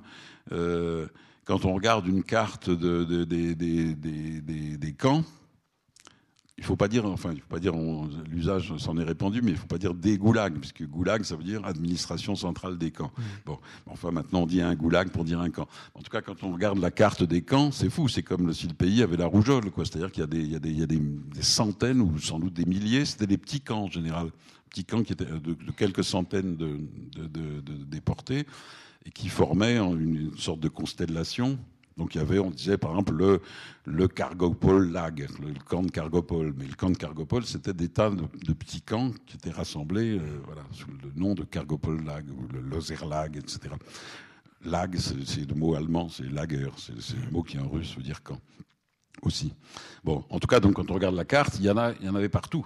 Bon, et euh, veut, ce qui veut dire qu'il y a eu partout des morts, partout des exécutions, etc. Et encore une fois, la plupart, on ne sait pas, on n'a pas retrouvé, puisque l'État russe n'est pas allé jusqu'à dire euh, où ça s'était passé, etc. Euh, et donc, quand on regarde euh, une colline, une forêt, euh, euh, il peut très bien, ça peut très bien être, enfin, il peut très bien avoir une fosse commune là, au milieu de ces arbres. encore une fois, ce sont des, donc dans ces, dans ces 18 mois-là, ce, sont 750 000 personnes qui, sont tuées. Mais dans toute la durée du système du goulag, qui a quand même duré pendant quelques décennies, ce sont des millions qui sont, on ne sait pas le chiffre exact, mais enfin qui sont morts. Euh, et donc il y a dans tout le paysage russe des cimetières partout, euh, sans qu'on sache. Donc inévitablement, enfin quand on est un peu, euh, quand on s'intéresse un peu à l'histoire de ce pays, oui, on, comment dire, on voit ça aussi à travers le paysage. J'étais là récemment, enfin en mai j'ai fait un voyage le long d'une ligne de chemin de fer euh, en Sibérie. Euh, la ville d'où part ce chemin de fer, qui s'appelle Taïchet, et dont parle d'ailleurs euh, Blaise Sandrard dans, dans, mhm. le, dans, le, dans la pause du Transsibérien. Qui est présent d'ailleurs, Blaise Sandrard. Il ne parle pas, mais enfin, il cite le nom. Mhm. Eh bien, Taïchet, ça n'était qu'un camp. Mhm. C'était un immense camp. Alors maintenant, il n'y a plus de camp. Il y, a, une espèce de ville assez sinistre. mais on sait que partout autour, et même sous le. Et des gens il y a une grande ville tout à fait dans l'extrême-orient qui s'appelle euh, Komsomolsk sur l'Amour, euh, qui a été construite aussi par des déportés et par des prisonniers de guerre euh, japonais et allemands. Et une femme formidable là-bas qui dirige un théâtre me disait voilà, la ville est construite sur des ossements. Partout, il y a des, partout sous les, sous les rues, etc., il y a des, il y a des, des ossements. La seule mince satisfaction que procure l'étude de ces temps sauvages, écrivez-vous, c'est de constater que presque toujours les fusilleurs finiront fusillés, ce qui n'est pas complètement vrai parce que le serrurier sanglant, comme euh, lui, ne l'a pas été. Non, hélas, oui. Euh, oui, le celui que j'appelle le serrurier sanglant, c'est celui qui a été personnellement, enfin qui, a été l'exécuteur, Mmh. qui s'appelait le capitaine Madveyev, et qui a été celui qui euh, tenait à exécuter lui-même. C'était le chef de cette espèce de, de- de- de- de troupe du NKVD qui, qui, qui- qui- qui assassinait en masse, mais il tenait à le faire lui-même. Quoi. Bon. Euh, bon, et donc ce capitaine Madveyev, lui, euh, a fini ses jours euh, alcoolique, mais euh, libre. Euh, euh, mais en effet, ce qui est absolument fascinant, ce qui montre un peu la folie quand même de, l'époque, c'est que presque tous ceux qui, euh, les membres de la police, les membres de, la procurature, etc., qui participent, ou le chef du camp, etc., qui participent, et même jusqu'au ch- au chef du NKVD, c'est-à-dire du ministère de l'Intérieur. Tous ceux-là finissent fusillés. Et ce qu'il y a de, quand, quand il a, quand, quand Alexei Feodosievich euh, Van Gengeim, là, le, le- le- le météorologue, quand- le jour où il est arrêté, on sait, puisque donc j'ai vu les procès-verbaux, etc., on connaît le nom des deux euh, officiers du NKVD qui lui font son premier interrogatoire, simplement l'interrogatoire d'identité, nom, prénom, né, le, etc. Euh, j'ai oublié leur nom, mais enfin je cite dans le livre. Eh bien, c'est de ces deux-là, il y en a un qui sera fusillé, et il sera fusillé même avant lui, avant Van Game. Bon, quand il l'interroge, évidemment, il ne se, doute pas que lui, qui est là bien peinard avec son uniforme, etc., fumer ses cigarettes et interroger ce pauvre type, euh, il ne se doute pas qu'il va, qu'il va lui-même y passer avant. Bon, mais si, il va y passer quelques mois avant. Euh, donc c'était une espèce de, de- de machine absolument démente, euh, voilà, qui, qui, qui- qui- qui broie ses propres, ses propres Exécuteur. exécuteurs. Ouais. Avant d'ouvrir la conversation avec vous qui nous écoutez, euh, je ne sais pas trop bien comment formuler la question, mais allons-y. Olivier Rollin, de, quel poids dans votre, dans votre œuvre littéraire pèse ce livre?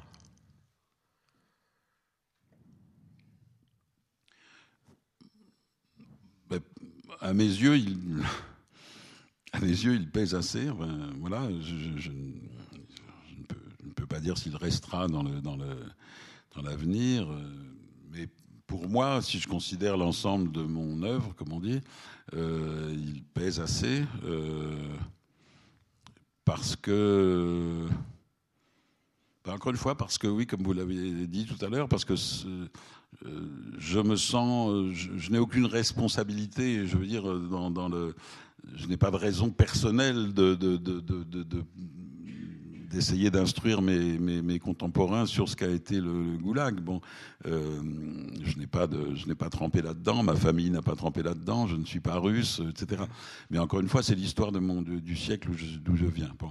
Euh, et je me sens cette responsabilité, je me sens, cette- enfin cette responsabilité. Je- en tout cas, j'ai envie de faire ça euh, parce que c'est peu connu, parce que, enfin c'est peu connu, on connaît les grandes lignes, mais comment ça se passait vraiment, on ne sait pas. Bon. Euh, parce que les intellectuels en France euh, ont été, c'est sans, doute- vraiment le, pays qui a été le plus volontairement aveugle sur cette, euh, sur cette horreur.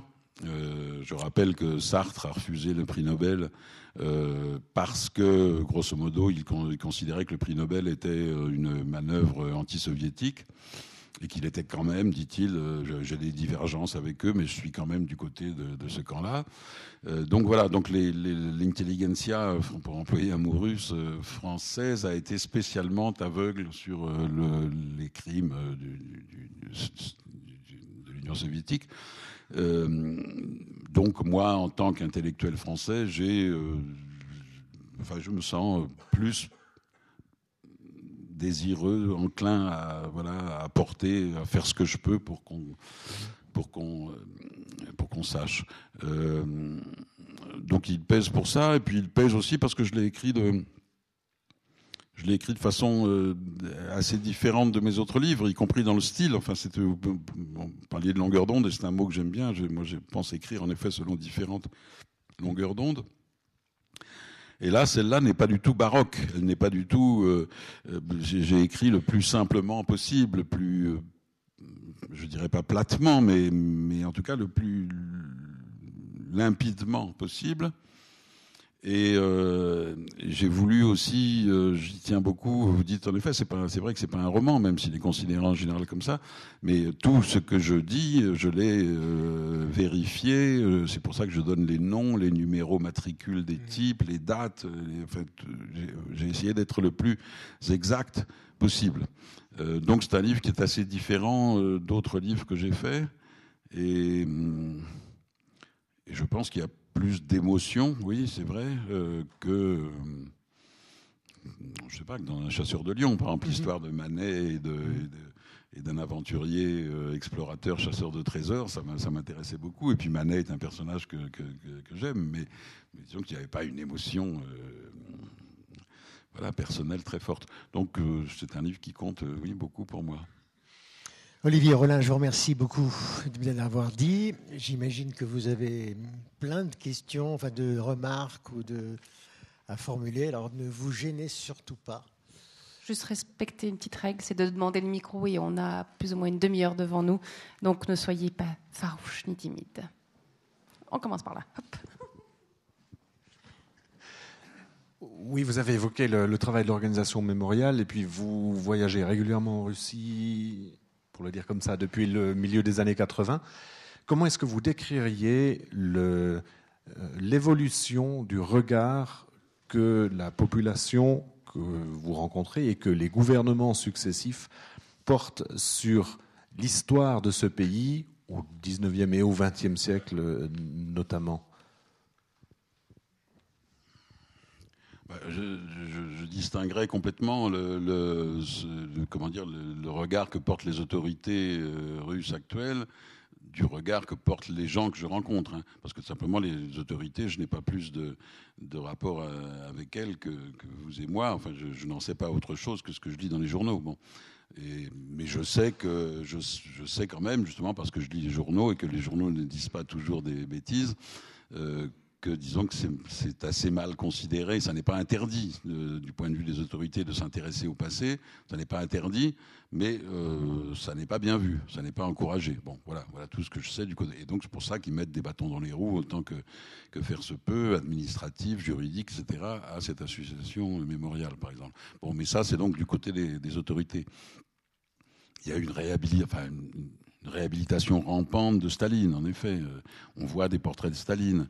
C'est le, père de la victoire, quoi. Enfin, c'est bon. Euh, bon, ce qui est plus, alors ce que je sais, enfin ce que je sais mieux, euh, on peut pas, on peut jamais parler d'un- peuple. Enfin, on peut pas, je veux dire, on peut pas dire, il y a autant de réactions, bien sûr, que de gens, quoi. Mais je vais essayer d'être clair. C'est pas facile parce que disons qu'en tout cas globalement, euh, on sent bien, à part chez des, des- militants de Mémorial par exemple, on sent bien qu'il n'y a pas un grand il n'y a pas un grand désir de se, de, euh, comment dire, de, se réapproprier ce passé, de l'approfondir, d'en, tirer les leçons, etc. Voilà, je dois le dire, c'est une chose qui me, qui me déçoit, euh, mais je n'ai jamais senti, voilà, j'ai, toujours senti cette gêne. euh, on sait ça, quoi. On dit ça, on, sait ça, on sait ça. C'est pas la peine de. On a déjà assez de problèmes comme ça, etc. Enfin bon, euh, ça n'est pas une, période. Il n'y a, pas d'exercice de. Enfin, globalement, hein, je veux dire, il y a pas. Je ne sens pas d'exercice de mémoire. euh, voilà. Encore une fois, après tout, le, en, Allemagne, l'exercice de mémoire, il a été un peu obligé euh, par les occupants, par les, enfin, par les vainqueurs de la Seconde Guerre mondiale. Rien de tel ne s'est produit en, Russie, bien sûr. Euh, ce qui est troublant aussi, c'est euh, euh, le nombre de gens. Là, j'ai encore rencontré euh, pas mal de gens dans mes derniers voyages qui vous disent, qui sont des gens très bien, qui sont des gens euh, qui, très accueillants, très, enfin, qui ont, beaucoup de qualités humaines, mais qui d'un coup vous disent il faudrait, euh, il faudrait un nouveau Staline. Alors, euh, on dit, mais euh, ben, il faudrait un nouveau Staline pour euh, lutter contre la corruption, pour euh, chasser les voleurs, etc. etc. Mais dire, mais s'il y avait un nouveau Staline, il y aurait des camps. Ah oui, bon, alors ça, c'est un peu embêtant. Mais, euh, Mais, euh, mais après tout, ce serait. euh, je, me souviens d'un type, par exemple, qui, qui, dont, la grand-mère avait été déportée, comme, comme Koulak. Bon, euh, c'est-à-dire comme paysan riche, soi-disant. Euh, bon, il me disait, mais c'était. euh, je ne sais plus si c'était le destin. Enfin, voilà, c'était c'était comme ça, quoi. Voilà, c'était un prix à payer. Enfin, bon, donc une chose un peu, une chose un peu étonnante, en effet, euh, pour euh, un voyageur euh, venant de, notre partie du monde. euh, c'est cette ambiguïté vis-à-vis du passé, c'est le fait que on peut trouver. Alors moi, j'en ai pas vu, mais je sais que j'ai lu les livres de Svetlana, Alexievitch et puis enfin d'autres livres de. Euh, On peut trouver des gens euh, qui ont eu des, disparus dans leur famille euh, du, fait de la, répression stalinienne, de la terreur stalinienne, et qui quand même ont le portrait de Staline parce que, encore une fois, parce qu'il a été parce que c'était la grandeur de la, Russie, parce que ça a été le vainqueur de Staline, enfin le vainqueur, c'est pas lui qui a gagné personnellement, mais enfin bon, etc., etc., le vainqueur de la Seconde Guerre mondiale, etc. Donc voilà, donc je dois dire qu'il, c'est un, voilà, on, on ne sent pas une grande, euh, un grand désir de revenir euh, sur, euh, sur ce passé. Des questions là Je, Enfin, je ne l'ai pas senti, en tout cas. Voilà. Jeune public qui est curieux. Oui, portrait de Staline, d'ailleurs, le météorologue, euh, j'ai oublié de le dire, euh, fait des mosaïques. Oui, oui. Hein Le météorologue lui-même fait des, fait des, des- compose des, des portraits de Staline euh, quand il est dans le camp. Mais, euh, mais cela dit, là, on peut penser que lui le fait euh, pour, euh, pour protéger sa famille, enfin pour voilà, pour, passer toujours pour un bon communiste et qu'on ne cherche pas d'histoire à sa, femme et à sa fille. Parce que j'ai parlé des, des, des, des 750 000 fusillés là, mais il y a eu aussi des dizaines de milliers de femmes qui ont été arrêtées parce qu'elles étaient femmes d'ennemis du peuple et des enfants mis dans des orphelinats d'État, etc. Donc il était, on ne sait pas, pour revenir sur ce personnage-là du météorologue, au début certainement qu'il croit en effet que Staline va, s'apercevoir, enfin que, que c'est une erreur et qu'on va revenir là-dessus.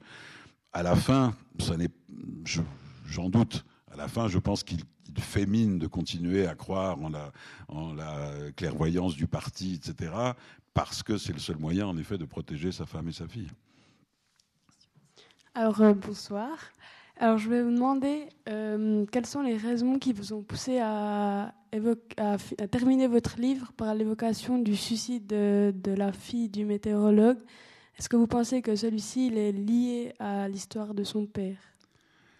Oui, je pense qu'il est, je est lié à l'histoire de son père, euh, mais je, m'interdis aussi de le dire, euh, de, le dire positivement, parce qu'après tout, je n'en sais rien. Elle n'a pas écrit, elle, que c'était pour ça qu'elle se suicidait. Simplement, elle se suicide le lendemain de l'anniversaire, si on peut dire, de l'arrestation de son père. Euh, elle a toute sa vie lutté pour la, réhabilitation de la mémoire de son père. Elle se, jette par la fenêtre le lendemain du, jour anniversaire de son arrestation. Euh, on peut, enfin, je suis presque sûr que c'est à cause de cela. Mais je, j'aurais dé- je trouve que j'aurais dépassé mon rôle. J'aurais, fait du pathétique euh, là où elle-même n'en a pas fait. Euh, voilà, je n'avais, je, je pas le droit de dire c'est pour ça qu'elle se, se, suicide. Mais je dis, ça a sans doute un rapport quand même. Voilà, c'est tout. Mais alors donc j'ai terminé le livre par ça parce que, à mes yeux, oui, c'est la fin, la fin de cette histoire abominable qui commence donc euh, en 1934. La, la toute fin, c'est quand euh, la fille, euh, la fille unique, la fille qu'il aimait, la fille euh, à qui il envoyait ses lettres, etc., qui, a, qui a vécu toute sa vie dans cette mémoire-là, eh bien finit par, par mourir et probablement par en mourir. Voilà, c'est la toute fin, quoi. C'est la dernière conséquence. C'est vrai que Et ça c'est peut vrai que d'autre part, je le dis aussi, pardon, je le dis aussi dans le livre, mais c'est un grand regret pour moi puisque ça, elle s'est suicidée peu de temps avant que je commence moi à écrire euh, le bouquin, enfin à faire les recherches.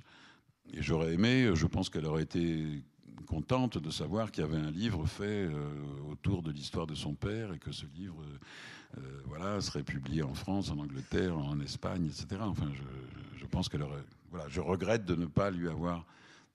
d'être arrivé trop tard un peu. Quoi profite de la présence d'une classe du lycée de Blaise Sandrard pour passer la parole à notre jeune public. Oui, mais c'est bien. Bonsoir. Bonsoir.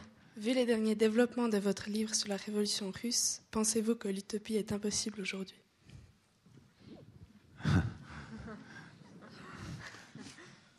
Non, je, ne pense pas que l'utopie soit impossible, mais euh, enfin,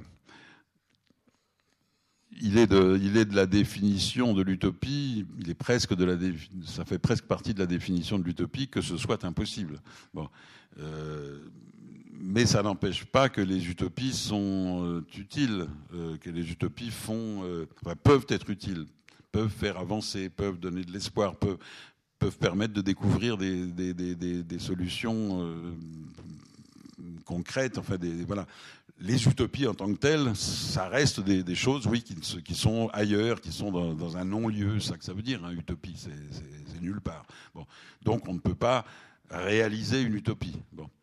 Mais les utopies poussent en avant et quelquefois font faire des grandes choses. Voilà. Euh, je crois que les utopies, euh, si vous voulez, les utopies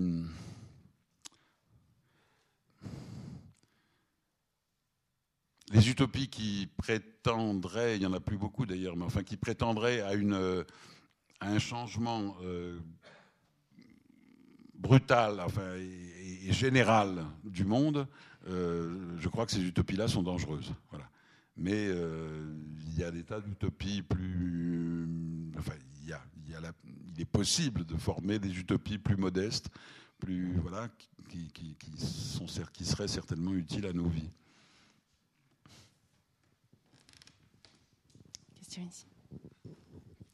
On a parlé tout à l'heure de désillusion. Ça postule donc qu'il y avait des illusions. Alors est-ce que vous pourrez témoigner des illusions auxquelles vous avez succombé? Oui, bien sûr, oui.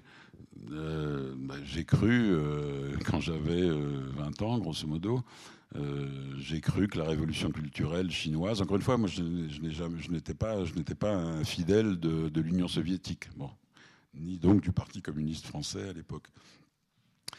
En revanche, j'ai cru que la révolution culturelle était une espèce euh, chinoise, donc était une espèce de, remise en cause générale de l'autorité, une espèce d'anarchie réglée, si vous voulez. Je, croyais, je croyais très sincèrement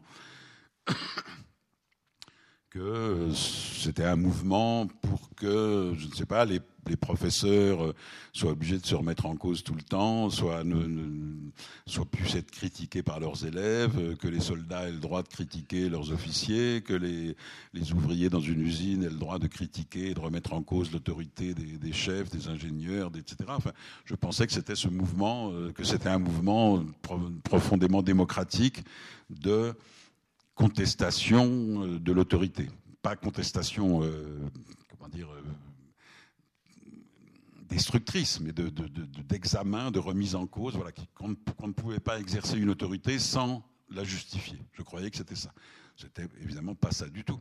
Bon, mais j'ai cru ça, j'ai cru, enfin j'ai cru, pas le seul. Hein, donc, on a été pas mal à croire ça, et c'était une illusion complète. Et c'était c'était une d'une grande naïveté, il faut, il faut le dire. Enfin, mais on est souvent naïf quand on est jeune. C'est bien aussi. Enfin, on est très enthousiaste, ce qui est bien, mais on est souvent un peu ignorant et naïf aussi. Enfin, en tout cas, voilà, j'ai cru ça. Euh, d'autres gens beaucoup plus instruits que moi à l'époque l'ont cru. Euh, euh, je ne sais pas, des, écrivains comme Philippe Solers, des, journalistes au Monde, etc. Enfin, bref, euh, voilà, ben, c'était une illusion, une illusion sanglante. Enfin, bon, et,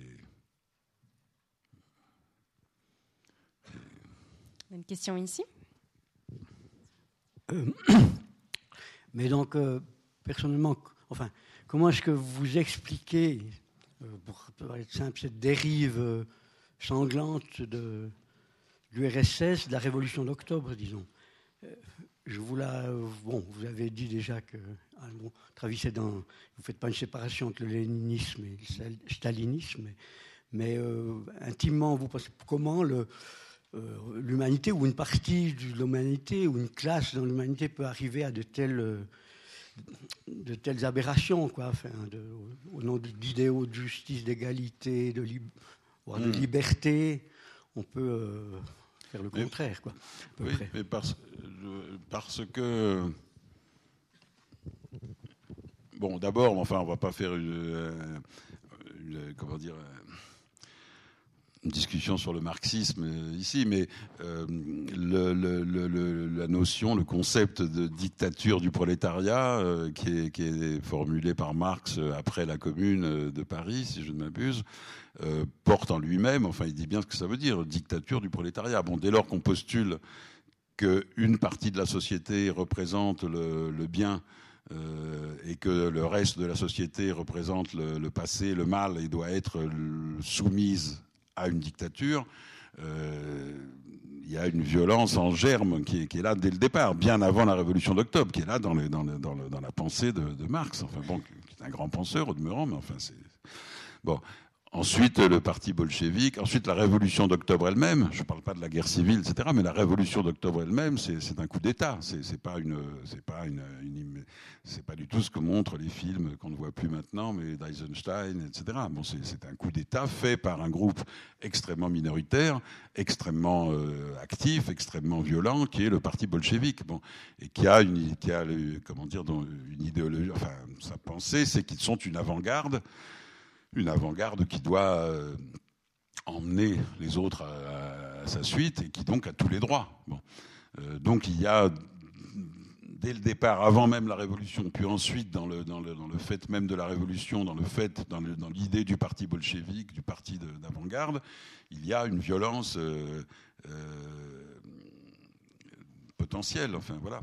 Et, en effet, je dis je ne dis pas que c'est la même chose le, le, léninisme et le stalinisme, je crois qu'il y a des, caractères euh, carrément pathologiques dans le stalinisme. Enfin, Staline était un type d'une, paranoïaque, enfin un type d'une, euh, euh, méfiance, d'une qui quand même qui sortent de l'ordinaire. Bon, mais tout de même, les camps, ça apparaît dès le début de la Révolution. Les, exécutions d'intellectuels, etc., de poètes, tout ça apparaît dès le début de la Révolution. Premier camp, encore une fois, les Solovki, 1923. Bon, euh, donc, donc cette, cette violence-là, elle, est, elle, est, elle, devient complètement euh, sans bride avec Staline, mais elle est dès le départ, et encore une fois, je vous dis, parce que la théorie marxiste elle-même, et la théorie politique marxiste est violente, et parce que, la, et parce que le parti politique bolchevique se vit comme oui, une avant-garde ayant tous les droits pour euh, faire avancer la société. Il y a d'autres? On va laisser la place à d'autres. Euh, quelqu'un se lance Oui, je vais partir de ce côté-là.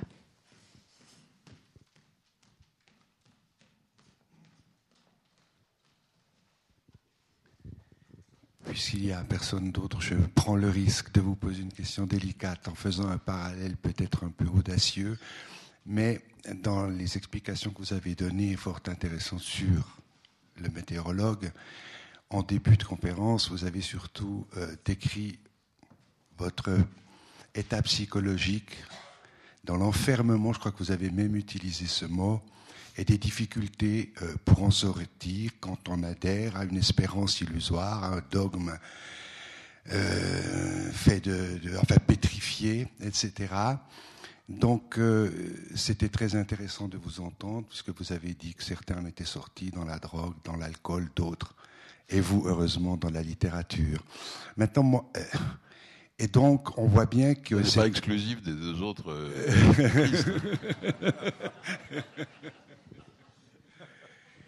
Bon, en tout cas, il y a un phénomène psychologique qui est intéressant, puisque vous avez évoqué Sartre. Je pense toujours aux événements de 68 où, où la jeunesse intellectuelle française pensait qu'il fallait mieux avoir tort avec, euh, tort avec euh, euh, Sartre que raison avec Raymond Aron.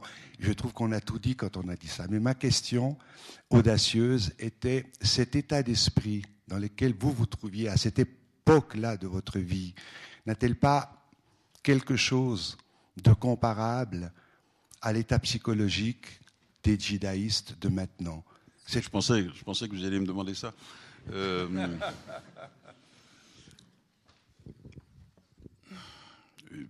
bien sûr que j'ai, enfin, il m'arrive d'y songer. Euh, tout de même, euh, oui, il y a quelque chose de comparable, si vous voulez. Ce qui est comparable, c'est que c'est par exemple qu'on ne veut. Enfin, c'est la certitude de détenir une vérité et le, refus absolu de se confronter à tout ce qui n'est pas cette soi-disant vérité. Raymond Aron, par exemple. Enfin, je veux dire. Bref, la perte de toute curiosité, la, disparition de toute curiosité pour ce qui n'est pas euh, la voie qu'on croit juste. Bon, ça, c'est en commun, en effet. Maintenant, il y a une telle euh, différence de, férocité, euh, de certitude, etc. Si vous voulez. Non, mais c'est vrai, ça, me gêne. De, je, votre question est tout à fait justifiée, hein, mais euh, tout de même, nous n'avons ni aucun. Euh, enfin, nous, on était finalement des bons, des bons garçons. On a, on a tué personne. bon, j'en suis bien heureux d'ailleurs. Mais même, je dirais, même ceux qui sont allés beaucoup plus gravement dans le, dans le, dans le meurtre, etc., comme, comme en Italie ou, ou en Allemagne, je ne je ne crois pas qu'il y ait jamais eu ce projet dément de, euh, de, de enfin de, de, tuer tout ce qui ne, ne, ne, ne, se, se, plie pas. Euh, voilà. Je, je, je, crois que là, il y a, il y a une différence vraiment de nature euh, euh entre comment dire le, les, les les terroristes politiques, euh, les terroristes russes du début du, du, du, du siècle euh, ou de la fin du 19e, etc., euh, enfin, non n'ont jamais eu euh, quand même ce, ce, ce, ce projet de, de, de, de, soumission ou d'extermination totale. Voilà. Donc je crois qu'il y a une différence de, de nature. Euh, c'est pas une différence de degré, c'est une différence vraiment de nature. C'est quand même complètement autre chose. Bon. Mais il y a des. Comment dire euh, Oui, il y a quand même une petite partie, une petite structure psychologique qui n'est pas euh, qui n'est pas complètement euh, qui n'est pas complètement différente. Euh, si on avait voulu, moi à vrai dire ça me fait enfin ça me fait marrer non c'est rien de drôle mais quand j'entends parler de, centres de déradicalisation ou je sais pas quoi où des, des, des braves gens psychologues et tout ça vont s'atteler je, je, suis extraordinairement sceptique voilà je suis très sceptique parce que je sais qu'à l'époque, nous, si on m'avait collé dans un centre euh, avec des psychologues et des psychanalystes et des assistantes sociales pour m'expliquer que le maoïsme c'était pas bien, que la révolution culturelle c'était pas ça, etc., euh, j'aurais euh, trouvé le moyen de m'évader, de, casser les portes, etc. Mais je, enfin, je n'aurais jamais. Voilà, il y a un moment où on est inaccessible. Et c'est la seule chose commune, bon, où on est inaccessible à toute contestation, à toute discussion, à tout ce qui est une autre forme de pensée. Alors ça, oui, ça c'est commun, voilà. Mais ça n'est quand même tout de même pas mis au service euh, de, la même idéologie. Euh, encore une fois, dans, le fin fond de l'erreur, euh, nous croyons, enfin, puis nous encore, nous ne sommes pas. Finalement, notre histoire est une petite histoire. Mais je veux dire, tous les gens qui ont été communistes, qui ont cru à Staline, etc., malgré tout, ils croyaient faire le bien du peuple en faisant ça. Ils ne croyaient pas exterminer tous les infidèles. Enfin, je veux dire, c'était pas ça leur. Euh, leur euh... Voilà. Donc, je ne sais pas si j'ai répondu à votre question, mais. déradicalisation, mais de prévenir les grandes croyances euh, illusoires ou etc. Enfin, je m'excuse de ça, mais non, non, mais vous avez vous avez raison, mais malheureusement, je crains que non, parce que le seul moyen de prévenir cela, c'est euh, l'expérience d'une part. Euh, et c'est l'expérience, veux dire, l'expérience de la vie, quoi. Et, euh, c'est l'expérience de la, c'est la curiosité intellectuelle, c'est-à-dire ce qui est développé par la lecture, c'est de lire. Ce sont, toutes ces choses-là qui, qui, peuvent prévenir le, fanatisme. Bon, et euh, malheureusement, euh, on est rarement. Enfin, c'est une chose qui vient qui vient pas toujours d'abord, qui même pour beaucoup de gens ne vient jamais, mais en tout cas, si elle vient, elle vient lentement. Elle vient lentement, il faut l'apprendre. Euh, voilà. Et donc, euh, je ne vois pas tellement comment est-ce qu'on peut euh, prévenir un jeune de 20 ans qui. Enfin, prévenir son évolution. enfin, en tout cas, je, je, ne peux pas en parler parce que je ne suis pas compétent. Mais, mais je suis sceptique, quoi. C'est d'ailleurs drôle parce que avec euh, ce météorologue qui est euh, affecté de cécité d'une certaine façon pendant longtemps parce qu'il veut y croire encore. Et pourtant, il, y a cette volonté de transmettre une éducation à sa fille et c'est presque comme si on avait euh, la réponse dans sa démarche même inconsciente, parce que euh, peut-être pas avec des trèfles dans le fond, mais c'est peut-être symboliquement l'idée euh, de transmettre quelque chose et de faire voir la réalité aussi telle qu'elle est, parce qu'il y a une dimension qui est, très importante. Il y, a, un aspect qu'on n'a pas mis en avant, c'est par exemple le fait qu'à un moment donné, on dit il passe à la moulinette de l'interrogatoire et petit à petit, il comprend qu'il n'est plus un camarade. Il y a une sorte de dégradation du statut social, euh, enfin, déjà, bon, bah, du météorologue, du scientifique, du spécialiste, mais à un moment donné, je dirais que le statut de, camarade lui est enlevé. Et ça, par rapport à, la vision qu'on a des autres, que ce soit la vision de Staline ou que ce soit la vision euh, des gens, euh, des citoyens, etc., tout d'un coup, il est une sorte d'infra-camarade, est presque plus humain, presque, donc on peut tout lui faire. Et ça, je trouve que c'est une dimension importante dans la conscience d'une projection sur autrui par rapport à une réalité des choses. Je trouve qu'il y a beaucoup euh, cette, collision dans, ce, livre entre la réalité et la représentation. Me semble-t-il, mais j'aimerais vous entendre. Vous voulez dire la, collision entre la réalité et la représentation que, que voulez-vous dire par là? Parce que... Bah, dans le fond, on a un être humain euh, qui, en plus, n'a rien, fait euh, et qui passe de, de grand spécialiste, de quelqu'un d'honoré, à, euh, quelqu'un qui n'est même plus un camarade, alors que c'est le même homme, qui n'a mmh. rien fait, que rien n'a changé, mais c'est dans l'image qu'on donne de lui, la place qu'on lui donne dans le système, et tout ça, en deux coups de cuillère à peau, c'est détruit. Oui, mais ce qui le détruit, sur, justement, ce qui ce qui le détruit, c'est c'est pas simplement l'injustice. Enfin, euh, ça se voit dans, dans, ces lettres, enfin dans les lettres que je cite, c'est le sentiment qu'il n'est qu'il n'est plus utile à rien. C'est pas simplement qu'il est diminué, euh, humilié, etc. C'est qu'il n'est plus utile à rien. Euh, en l'occurrence, lui, il n'est plus utile. Enfin, il craint de n'être plus utile à sa fille. C'est comme ça qu'il, c'est pour ça qu'il qu'il développe cette espèce d'éducation par les lettres. Euh, mais il, souffre énormément de n'être plus utile euh, au pays, au socialisme, à la science, etc. Il, le dit souvent. Il dit voilà, si, on l'avait envoyé euh, dans les mêmes conditions, mais dans une base météo sur la banquise, au moins il servirait à quelque chose. Bon, tandis que là, il ne sert plus à rien.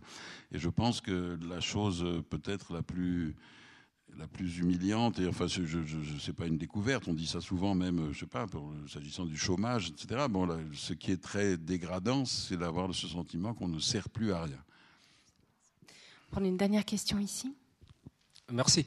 Euh, en principe, euh, toutes les, les, idées utopiques euh, révolutionnaires, théoriquement, sont positives. Mais qu'est-ce qui les fait dévier pour qu'il devienne euh, si brutal. Qu'est-ce qui fait euh, que ça, devienne si brutal C'est la même question. Eh bien, c'est le, c'est beaucoup de, je veux dire, les, les, conditions sont, peuvent être différentes à chaque fois, euh, les, mais le, fait que, je sais pas, la, répression des prisonniers, des, politiques euh, ou des, intellectuels à Cuba n'est pas exactement la même euh, qu'en euh, Union soviétique, par exemple, ou qu'en Chine. Bon, donc à chaque fois, il y a des conditions différentes, mais ce qui est quand même, le, je pense, le, le nœud, le, foyer de, de, de, la terreur, de, la répression, etc., c'est la conviction de, détenir la vérité, la conviction qu'on est le parti de la vérité. Voilà. À partir du moment où on est le parti de la vérité, eh bien, je veux dire, on peut imposer cette vérité, euh, euh, quel qu'en soit le prix. Cette conviction-là, qui malheureusement, je veux dire, qui se trouve, euh, bon, j'ai écrit des choses aussi là-dessus, mais qui se trouve finalement dans, dans tout parti politique. Je veux dire, euh, même un type du MoDem, euh, François Bayrou, euh, il est convaincu qu'il a raison, bon, et que les autres ont tort. Bon, simplement, cette, cette, ce noyau de, de, conviction, si vous voulez, ne, dégénère pas, enfin, il ne se sent pas pour autant autorisé à, établir, enfin, à faire, faire, respecter sa vérité par la terreur. Bon, mais il y a dans toute, je crois, moi, dans toute euh, position politique, euh, un germe possible de, terreur, qui est, en tout cas, complet, ce germe, quand, euh, enfin, dans les partis révolutionnaires, dans les partis avant-gardistes, euh, que ce soit en Chine, en Russie, au Vietnam, etc. etc. J'ai une question du touriste. Est-ce qu'on peut acheter votre livre sur les îles Solovki euh, Le livre que j'ai fait avec un photographe. Euh... Non, celui-là. Est-ce qu'on le trouve euh, sur les îles Solovki Ah, en, Russie Oui. Non, non, non, non. Il n'a pas été traduit. Non, non. Il n'a pas été traduit. Et euh, je le regrette énormément parce que bon, mais il n'a pas été traduit. Et une chose assez drôle, non seulement on ne le trouve pas en Russie, mais en revanche, il a été traduit en Chine par une, euh, enfin, euh, comment dire, à l'initiative d'une, éditrice très, très, enfin, que j'aime beaucoup, très remarquable, très, très courageuse. Et, et elle a, donc elle a traduit le livre. Et puis là, récemment, elle m'a envoyé ses vœux et elle me dit votre livre est, euh, est l'objet de, de tribulations rocambolesques. Non je me doutais bien un peu de ce que ça pouvait être, mais je voulais pas non plus, étant donné que tous les mails, euh, évidemment, sont, euh, enfin, en tout cas ceux des éditeurs, etc., sont euh, euh, lus par la police et tout ça. Je voulais pas trop l'embêter, mais je lui ai dit, écoutez, quand même, vous, vous m'en avez trop dit, là, piquez ma curiosité. Qu'est-ce que c'est que ces tribulations Est-ce que vous pouvez m'en dire un peu plus sur ces tribulations rocambolesques? Et elle m'a répondu, euh, ce qui se passait autrefois dans les pays de l'Est, euh, en plus tordu et euh, en plus tordu et, et je sais plus quoi. Bon, ce qui se passait autrefois dans les pays de l'Est. Ce qui se passait dans les pays de l'Est, c'est que les livres étaient interdits. Bon, alors d'après ce que je et puis alors je lui ai donc je lui ai répondu encore. Je lui dit j'espère que vous ne regrettez pas d'avoir publié ce livre. Sous-entendu, j'espère que vous n'allez pas avoir des ennuis. Et, euh, et elle m'a répondu euh, ne vous en faites pas, j'ai l'habitude. Bon. Euh, et alors, d'après ce que je sais, euh, parce que par, ailleurs une traductrice m'a dit ce, dont il s'agissait, il y a eu une note de sais pas quoi, enfin d'un service quelconque du comité central, etc., d'une commission quelconque du parti chinois, euh, enjoignant aux libraires de euh, non pas de, détruire le livre ou de le retirer de la vente, mais de, ne pas le montrer, de ne pas l'afficher. Et enfin, et pas seulement mon livre. Et donc, je me trouve en très grande compagnie puisque c'est tous les livres, c'est très étrange quand même, tous les livres qui parlent du goulag russe euh, doivent être, euh, ne doivent pas être euh, affichés, voilà, ne doivent pas être mis en avant. Donc aussi bien Vassili Grossman, Destin, euh, oui, Evgenia Gainsbourg, mais même par exemple Svetlana Alexievitch qui ne parle pas, autant que je sache, je n'ai pas fait de livre sur le goulag. Bon, mais donc voilà, je me trouve en très honorable compagnie, mais le livre est, voilà, on leur recommande de le, de le mettre dans, les, dans, le fin fond des tiroirs. Voilà. Quant à la Russie, je vous dis, c'est plus simple, il n'est pas traduit, et puis c'est tout. Autant de façons de reconnaître la puissance de votre, de votre livre. En tout cas, merci infiniment à Patrick Ferla. Euh, vous voulez que je vous ai pas raconté d'histoire. Et évidemment, Olivier Rollin, c'était absolument passionnant. Pas très léger comme ça, mais l'humour est là, heureusement. votre humour est là, et bienfaisant. Mais surtout, je pense qu'il y a effectivement des choses importantes à faire savoir et à transmettre. Merci infiniment. Je pense qu'Olivier Rollin restera encore quelques minutes pour dédicacer quelques livres. N'hésitez pas. Et puis, ben, bonne suite de soirée à tous et, et surtout allez voir les expositions si ça n'est pas encore fait. Bon, à moi, je vous remercie aussi de m'avoir invité. Je vous remercie, vous, de m'avoir écouté patiemment. Euh, et je remercie Patrick Ferla de m'avoir euh, intelligemment euh, houspillé. Tante.